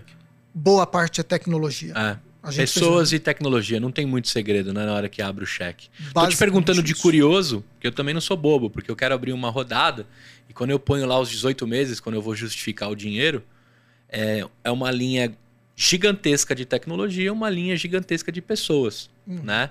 E não tem muito como escapar, né? As primeiras rodadas é muito isso, né? Sem dúvida. Tecnologia aí consome pelo menos aí 40, 50% desse budget. É. Legal a gente falar sobre isso e depois a gente vai fazer um papo mais profundo, que foi até uma pauta que deu ideia aqui no nosso conversa em off, né? É, eles optaram por fazer um web app em PWA, que é uma tecnologia que facilita demais você ter a versão web e a versão do aplicativo e você gasta menos energia ali, né? Você, você se concentra em construir features independente da, do canal que vai ser acessado. A gente vai fazer um episódio só sobre isso, trazendo um especialista, discutindo. E aí eu convido você, Benê, para dar sua opinião sobre a construção disso e como construir. Também é importante você, empreendedor, saber que existe um movimento, né? Eu gravei até no, com a Amuri lá no, no podcast do Amuri, o Pitch, que a gente falou um pouco sobre no code e low code. Né? Então, não necessariamente você precisa ser o mago da internet ou ter um sócio de tecnologia para criar o mínimo viável do seu produto. Existem alguns aplicativos e opções dentro do mercado que você pode criar algumas features sem nem ter uma linha de código. Né? O que eu sempre falo é o seguinte: invista sempre em lógica de programação. Isso vale né, para qualquer. Invista em lógica, né? Porque isso vale para qualquer profissão para você performar melhor na empresa que você trabalha, para você liderar melhor a sua, a sua empresa. A lógica de programação foi divisor de águas na minha vida como construção das coisas. Eu penso tudo logicamente. Então, quando você vai construir algo no code, low code, a lógica vai ajudar bastante do que as features da, desse, dessa possibilidade, né, desse, desse aplicativo, desses, dessas empresas que oferecem isso para você construir coisas também do seu MVP. Então, já fica o convite aqui para a gente falar de PWA quando a gente for abordar todas essa, essas entranhas. Que isso é bacana. Isso acho que vai ajudar bastante quem entrava nos, nos MVPs. Tá tão escasso o programador, tá tão escasso o CTO, né? Quem não quer um co-founder CTO? Né? Levante a mão quem não precisa de um CTO como co-founder. Todo mundo precisa, né? Então, no começo você tem que dar um Civirex porque o cheque aí de repente é curto, né? Ou seu bolso também está curto nesse começo. Benê, eu queria é, invadir agora a discussão só para a gente deixar claro para todo mundo como é que você ganha dinheiro. É basicamente licença de software. Exatamente. Hoje a gente trabalha num modelo de negócio SaaS, então cada condomínio ali tem um custo por mês, né? Um custo que gera para a gente uma receita recorrente mensal. Uh, mas, como eu disse, o, o, a aplicação ela tem um marketplace integrado, que é a conexão com os fornecedores. Então, à medida que eu gero novas oportunidades para esses fornecedores, tem ali também um FII dessa transação quando, quando Ah, ela legal, ocorre. legal. Você Então- chega a agir na- no parcelamento das coisas ou não? Porque aí você pode pegar um FII como fintech já, né? Exatamente. Aí tem a parte do sonho grande, né? É, tá- faz parte das features aí dentro do seu backlog. Sem dúvida, porque é, de- o tempo todo a gente está fazendo transação e nem sempre o fornecedor consegue parcelar é, o quanto o condomínio precisa, né? Sim, sim. É, existem obras, a gente está falando de é, é, obras que precisa de uma fintech, precisa de um empréstimo, a gente está falando de, de, de, de um ticket médio que varia de 500 reais a 1 milhão, né? Uma reforma de fachada, imagina, né? num condomínio grande aí de, de uma, duas torres. Então, é, tem todas essas oportunidades da, da parte financeira, desde o parcelamento é, do, do ticket médio, às vezes menor, e ao empréstimo aí, financiamento de obras. Então, ah, a gente lida o tempo todo com isso. E aí tem também a Tem história petróleo, do sonho grande. Tem, Tem tem, petróleo, bastante coisa aí para os próximos rounds. Vocês estão mexendo aí num, num buraco que tem bastante petróleo. Agora, é, Edu, queria que você dividisse um pouco como é que a gente chegou até aqui, né? Primeiro, agradecer, apresentar o seu irmão, né? Um, um gênio aí das construções, da, de produtos, né? Um cara que pavimentou o norte e o nordeste da 99. Foi impossível não te perguntar sobre isso. Quando você comentou, bem levemente, ele falou assim: Não, eu trabalhei algum tempo na 99, né? Habilitando o norte e nordeste. Falei, tá, beleza, me conta mais sobre isso, porque é, é, no mínimo um frio na barriga eu teria se eu recebesse esse, esse desafio. E você fez com maestria, porque a 99 puta que pariu, tem em tudo que é lugar, né? Hoje existe uma briga aí saudável entre 99, Uber, né? A Easy saiu um pouco da, da jogada, que foi precursora, né? Pioneira, né? Mas tem tantas outras que apareceram. Mas Edu, eu queria que você contasse como é que a gente chegou até aqui, velho. Por que, que você trouxe seu mano pra cá? O Manu, né? Na verdade, o Mano. Cara, Gu, eu escuto o Empreenda Cash há pelo menos quatro anos. E o Empreenda Cash tem pavimentado a minha história de empreendedorismo. Né? Então eu tenho minha empresa eh, de projetos, que é a LU Engenharia. Desculpa o jabá, Igor, mas é não, não, impossível faça, falar, faça. LU Engenharia. Porque o tempo todo... É Luiz e Ulisses, Ah, meu pronto. sócio e brother de faculdade. É isso aí, o Brasil e, e os empreendedores, É. né? Pra que, que vamos gastar tempo com a razão social se a gente tem que trabalhar, né?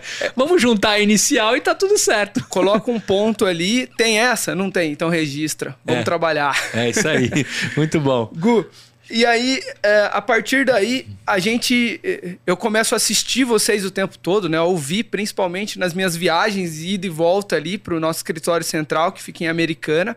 E eu vou me apaixonando pelo programa eu- o tempo todo, porque a- a- o teu tempo médio é uma hora e meia. É o meu tempo médio de viagem. Legal.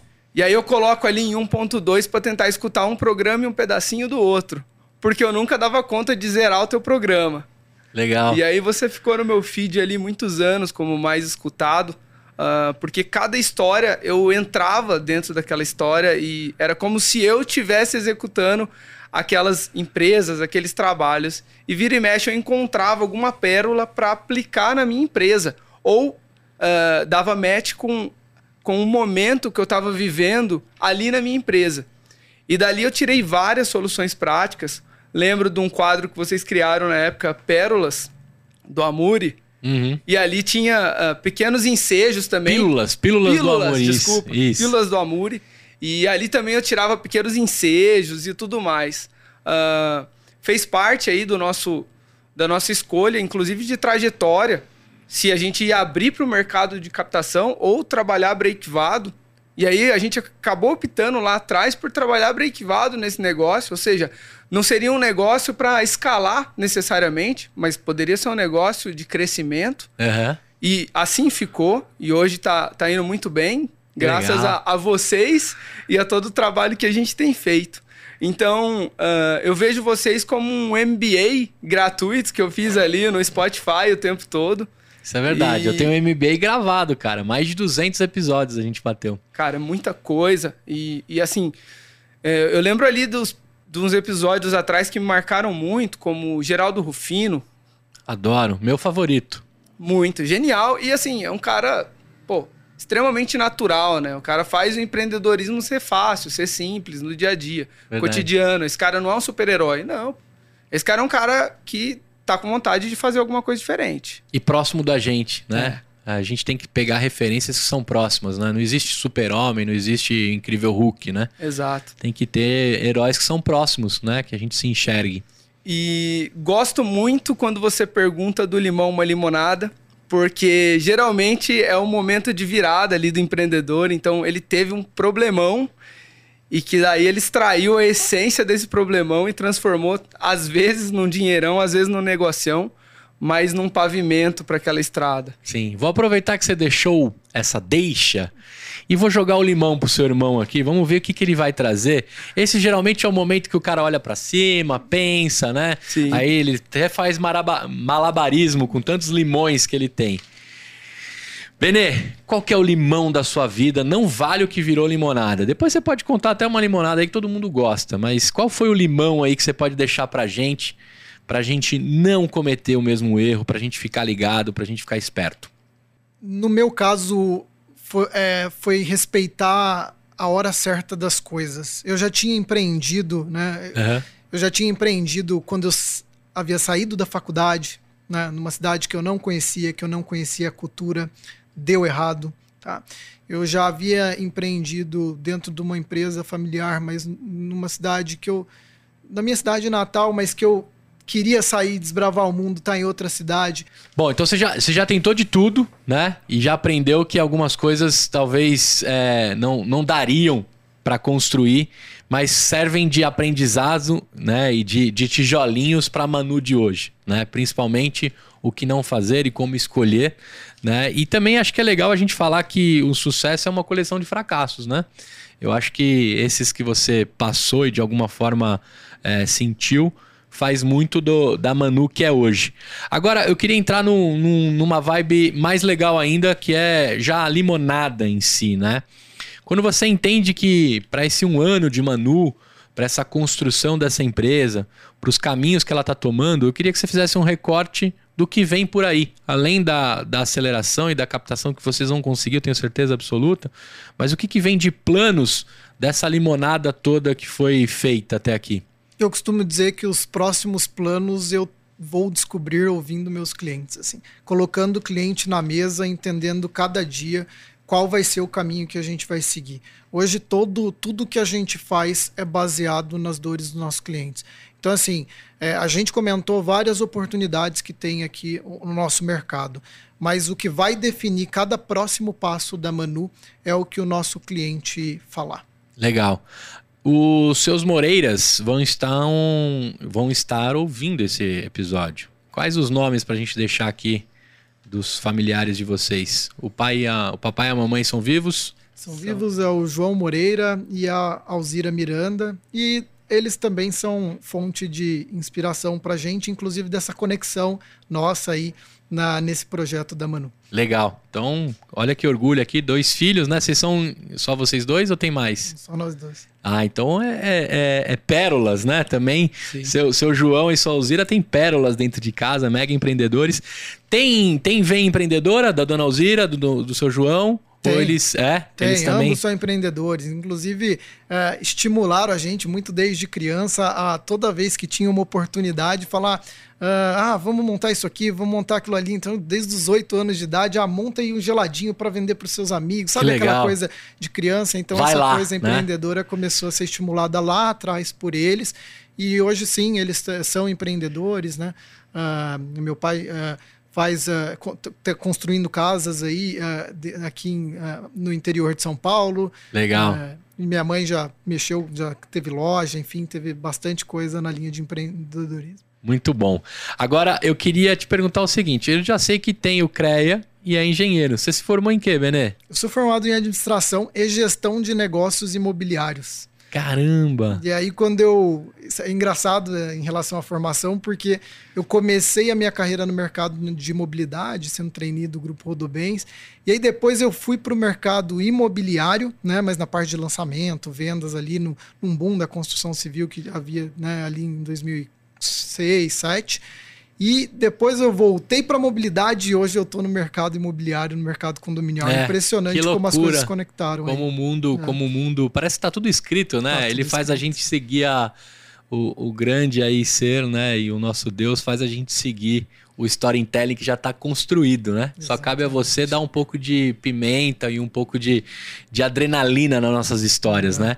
Cara, antes da gente fechar aqui, eu te perguntar o que, que, você, acha, o que, que você achou de gravar esse Empreenda Cast, eu queria tirar uma curiosidade com você.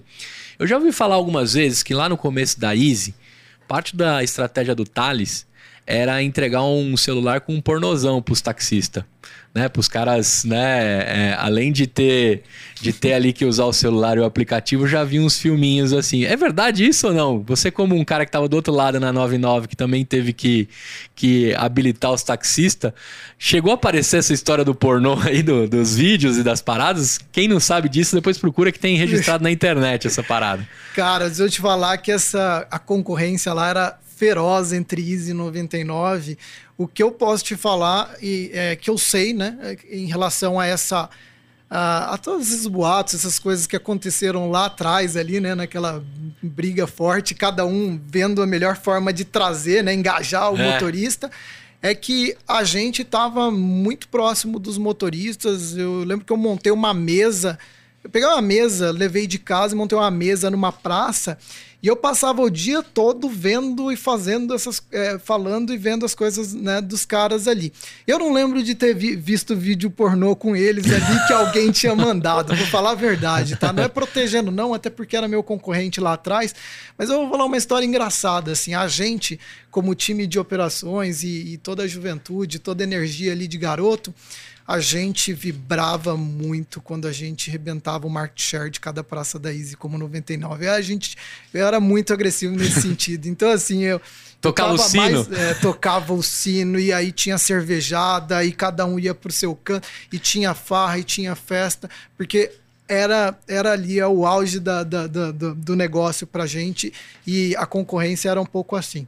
Mas eu não lembro dos vídeos. Não, é, mas é, duas empresas que capinaram esse mercado, né? O Thales, ele tem uma, uma referência clássica, se vocês lerem o livro Nada Easy, né, do, do, do Thales, é, pioneiro, né? A 99 em seguida, mas a construção, a pavimentação de um mercado muito maluco, né? Hoje a gente tem aqui, por exemplo, o Resenha na Pista, que os meninos gravam aqui, que são motoristas de aplicativo e trocam ideias sobre isso. E aí também falam sobre a 99, falam sobre, sobre o Uber em si e tudo o que aconteceu nesse mercado de transporte, né? Por meio de aplicativos. Agora, Queria ouvir de você, o que, que você achou aqui de gravar o EmpreendaCast? E é épico, né? O, o Edu que vai estar tá escutando aí, nem sei lá, o centésimo podcast dele aqui do Empreenda, está escutando o irmão e ele. Mas conta você, o que, que você achou de gravar o Empreenda? Já foi, sem dúvida, a maior experiência que eu tive e oportunidade de falar um pouco da, da carreira, do que, que a gente está fazendo da minha vida, assim. Que legal. Mais do que isso, uh, isso vai ficar marcado, assim, pro resto da minha vida e com certeza da minha família também né? Graças a você, Gustavo, que recebeu a gente aqui, Legal, independente cara. do estágio que a gente está no nosso negócio, sabe? É, mas de dar a oportunidade de eu sentar do lado do meu irmão e, e fazer algo Isso com foi ele. muito legal. Não estava combinado. Não estava combinado. Não estava combinado. A gente fez o Edu sentar de propósito aqui para ele falar um pouquinho, né, e contar a experiência. Eu quero saber de você, Edu, como foi gravar? É o seu primeiro podcast? É o primeiro podcast, Gu. Adorei, sensacional sentar aqui na mesa com você e sair um pouco do fanboy e trocar uma ideia legal. Sim. Adorei. Sim. É sensacional, cara. Sem palavras para para dizer o quanto eu gostei disso. E tem alguns símbolos que eu fiz questão que você sentasse com a gente e o, o Benê topou em seguida, reforçou a necessidade de você sentar com a gente. Eu acredito demais que o empreendedorismo e a construção é o que vai movimentar esse país. As pessoas acham às vezes, né? Pô, você tem 70 mil ouvintes, tem um tempo de estrada, tá construindo uma empresa, tô fazendo a minha história também que pode inspirar bastante gente. Mas quando a gente entende que é possível você sentar numa mesa, conversar e botar para fora a sua história, independente do seu estágio, independente do quanto você tem de dinheiro para investir, independente de quem está por trás desse negócio. O símbolo que eu queria trazer aqui é que, pô, mesmo você lá em né, ouvinte, é, dentro de, um, de uma rotina, talvez de alguns quilômetros aqui do local que a gente está gravando. Eu fiz questão de chamar e quando você me abordou no, no direct lá do Instagram, eu falei: não, quero, quero conhecer.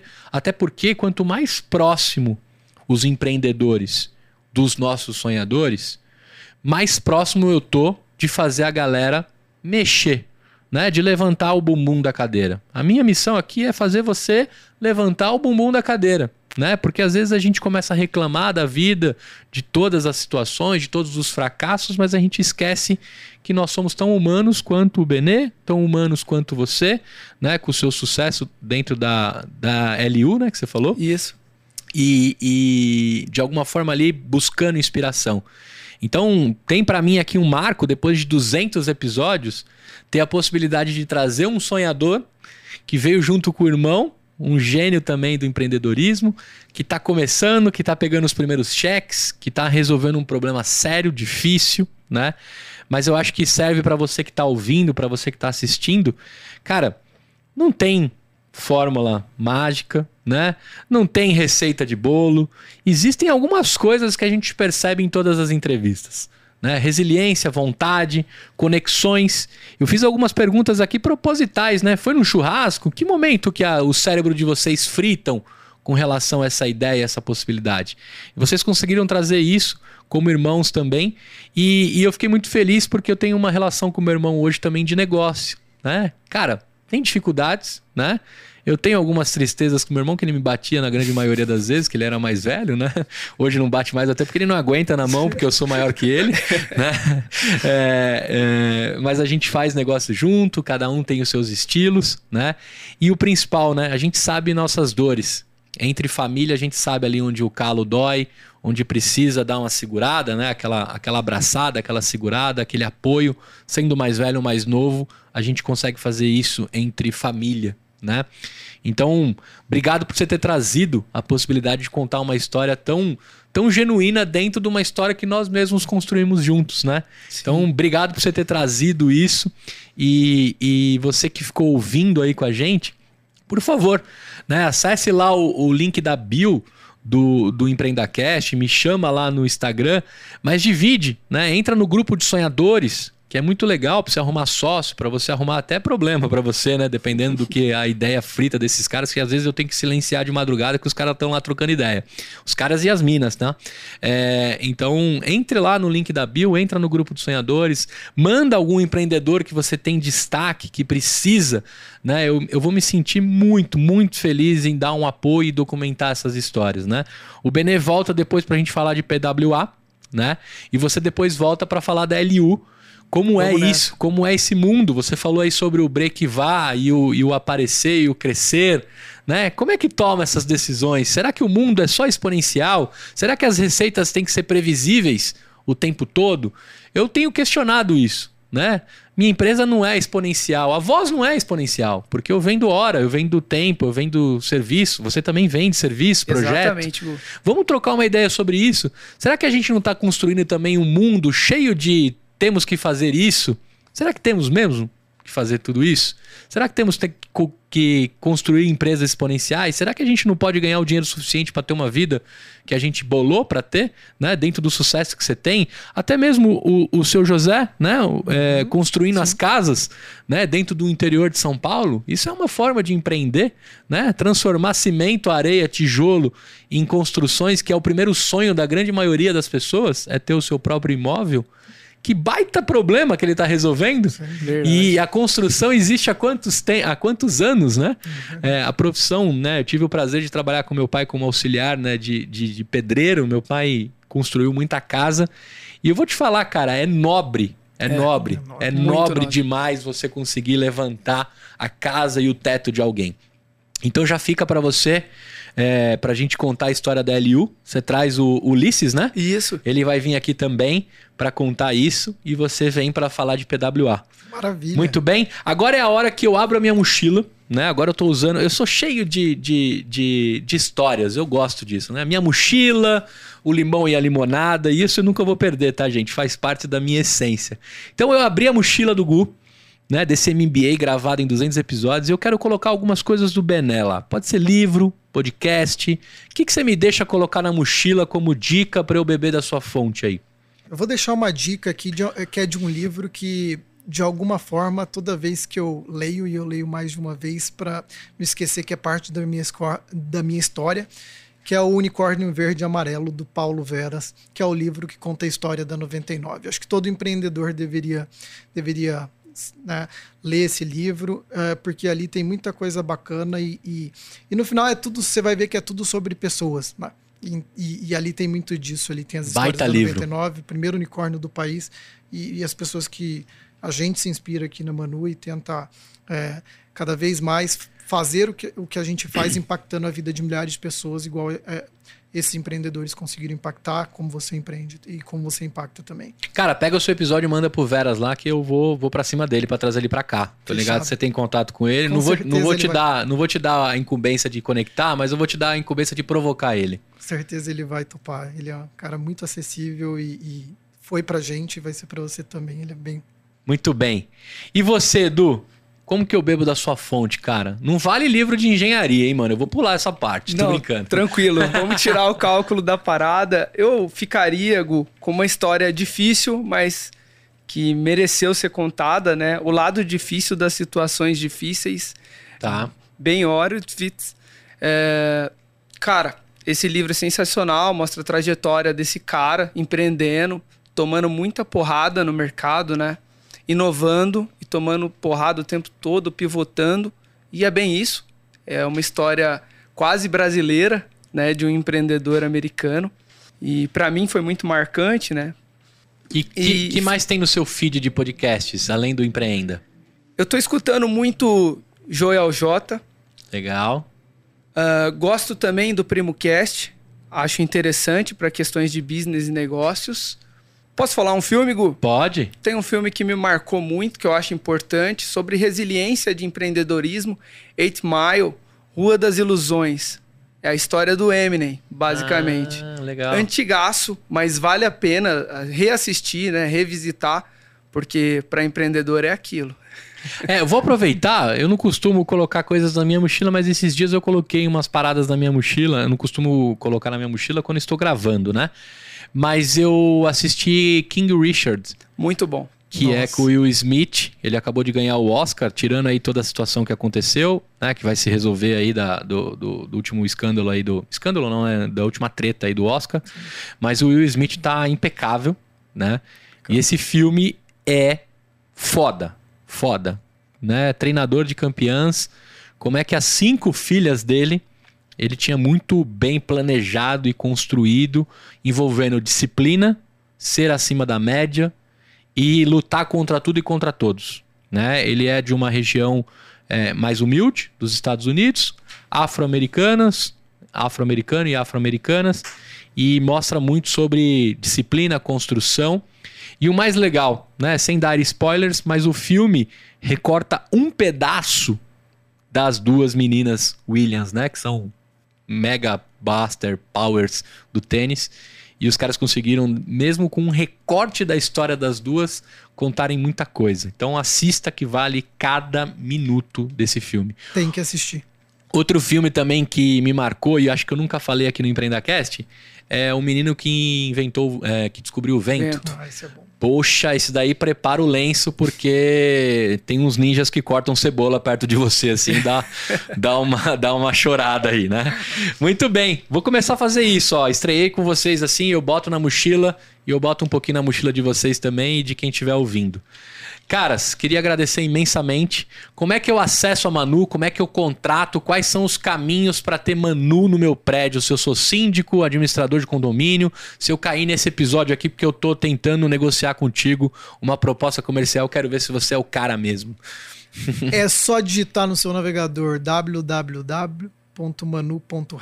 Manu.help. Não precisa nem perguntar por que o nome Manu, né, gente? Tá fácil essa, né? É, você sabe que eu escutava na Rádio Mix, tinha umas pílulas de zoeira. E aí, eu esqueci o nome da, das pílulas, mas tinha o Mano Brista, que era, que era um dos personagens, uhum. e o Mano Tensão, que era, que, é era o, que era o mano mais, mais tensão da pílula, né? Olha só como o brasileiro é, é, demais. E como que a galera te acessa? Quais são as redes para conversar contigo, além do manu.help? Tem o Benedito Moreira, tô no LinkedIn. Uh, tem o, o, Instagram da Manu, que a gente acompanha. Lá a gente não perde. Por onde você fizer contato nos canais da Manu, chega pra gente. A gente tem uma central rápida que cai para todo mundo. Tem o WhatsApp para você mandar direto pelo site. Tem formulário para preencher. Tudo muito acessível. A gente é, preza muito por esse contato, né, por essa relação humanizada, porque a gente está no mercado e no momento que as pessoas ainda buscam isso. Perfeito. E você, Edu, como é que a galera te encontra, além das estradas e o quanto você queima de gasolina aí? Tá difícil agora, hein? Ah, tá cruzar bravo. a cidade, é, cruzar o interiorzão com a gasolina do preço que tá, hein? Vamos ter que comprar um elétrico, né, Gu? É, é Trabalhar para isso. Bota um Tesla aí, hein, cara?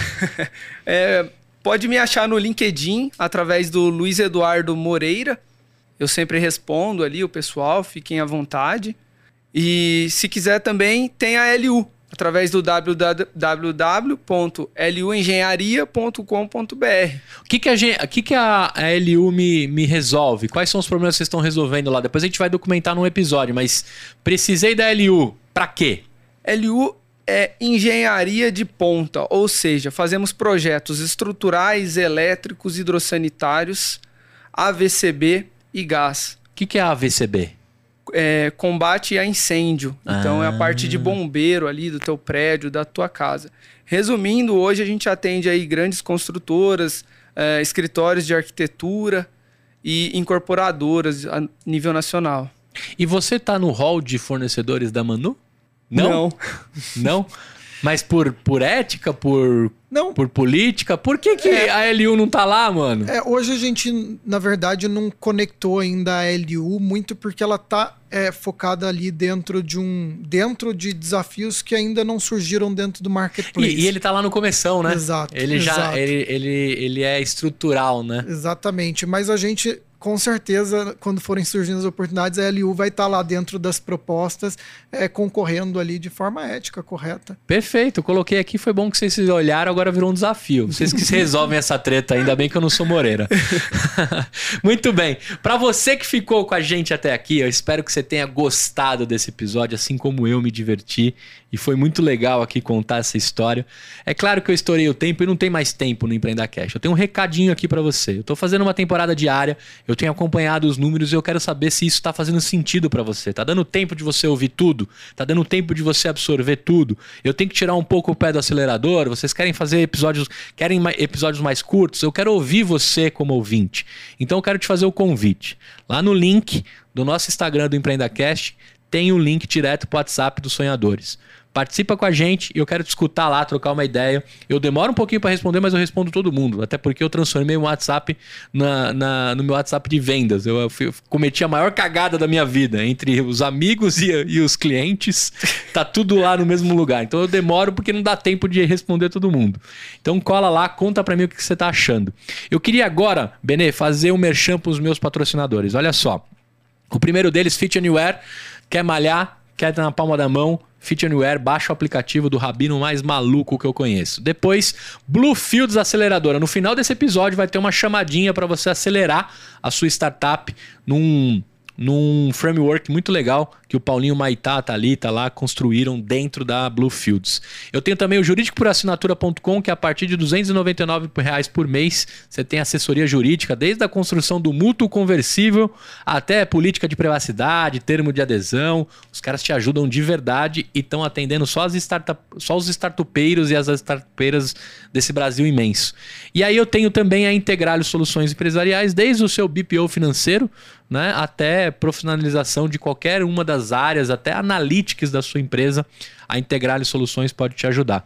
E por último, que eu vou te presentear é idolink.bio, que é justamente o idolink.bio barra empreendacast, que tem um mini site da bio do meu Instagram, desde newsletter, onde está o Instagram de vocês, o YouTube, todos os links dentro de um mini site que você constrói em 7 minutos no idolink.bio. Então você vai ganhar um também, Benê, para fazer o seu e da Manu Help também. Maravilha, só Muito bem. aqui. A gente tem que devolver. Agora. É isso aí. Manda um tchau pra galera olhando naquela câmera ali.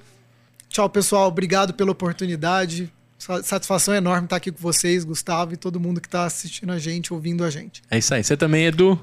Fala galera, ó, espero que tenham gostado. Essa é a trajetória aí de dois cuiabanos que se jogaram no mundo, chegaram aqui em São Paulo e estão fazendo um pedacinho da história.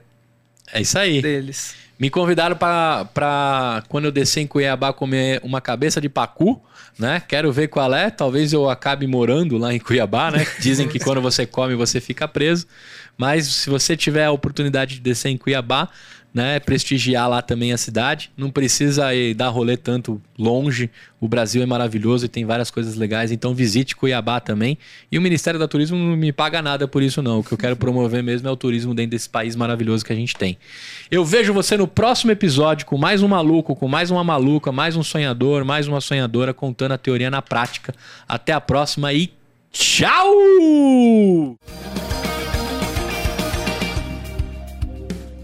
Fala empreendedores do EmpreendaCast, tudo tranquilo? Se você tem uma ideia de negócio e está na dúvida se ela é boa mesmo, ou se já começou, mas está patinando, nosso programa de validação de startups Sparks é para você. Em apenas três meses, vamos caminhar lado a lado contigo e guiá-lo nas metodologias do Vale do Silício para validar sua ideia, modelar negócio, testar o protótipo, planejar MVP, se conectar com mentores, investidores e muito mais. Chega de perder tempo e dinheiro à toa, hein? Vem com a gente. Estamos com as inscrições abertas. Acesse www.bluefieldsdev.com e saiba mais. Ou simplesmente procure por aceleradora Bluefields nos mecanismos de busca. Até mais!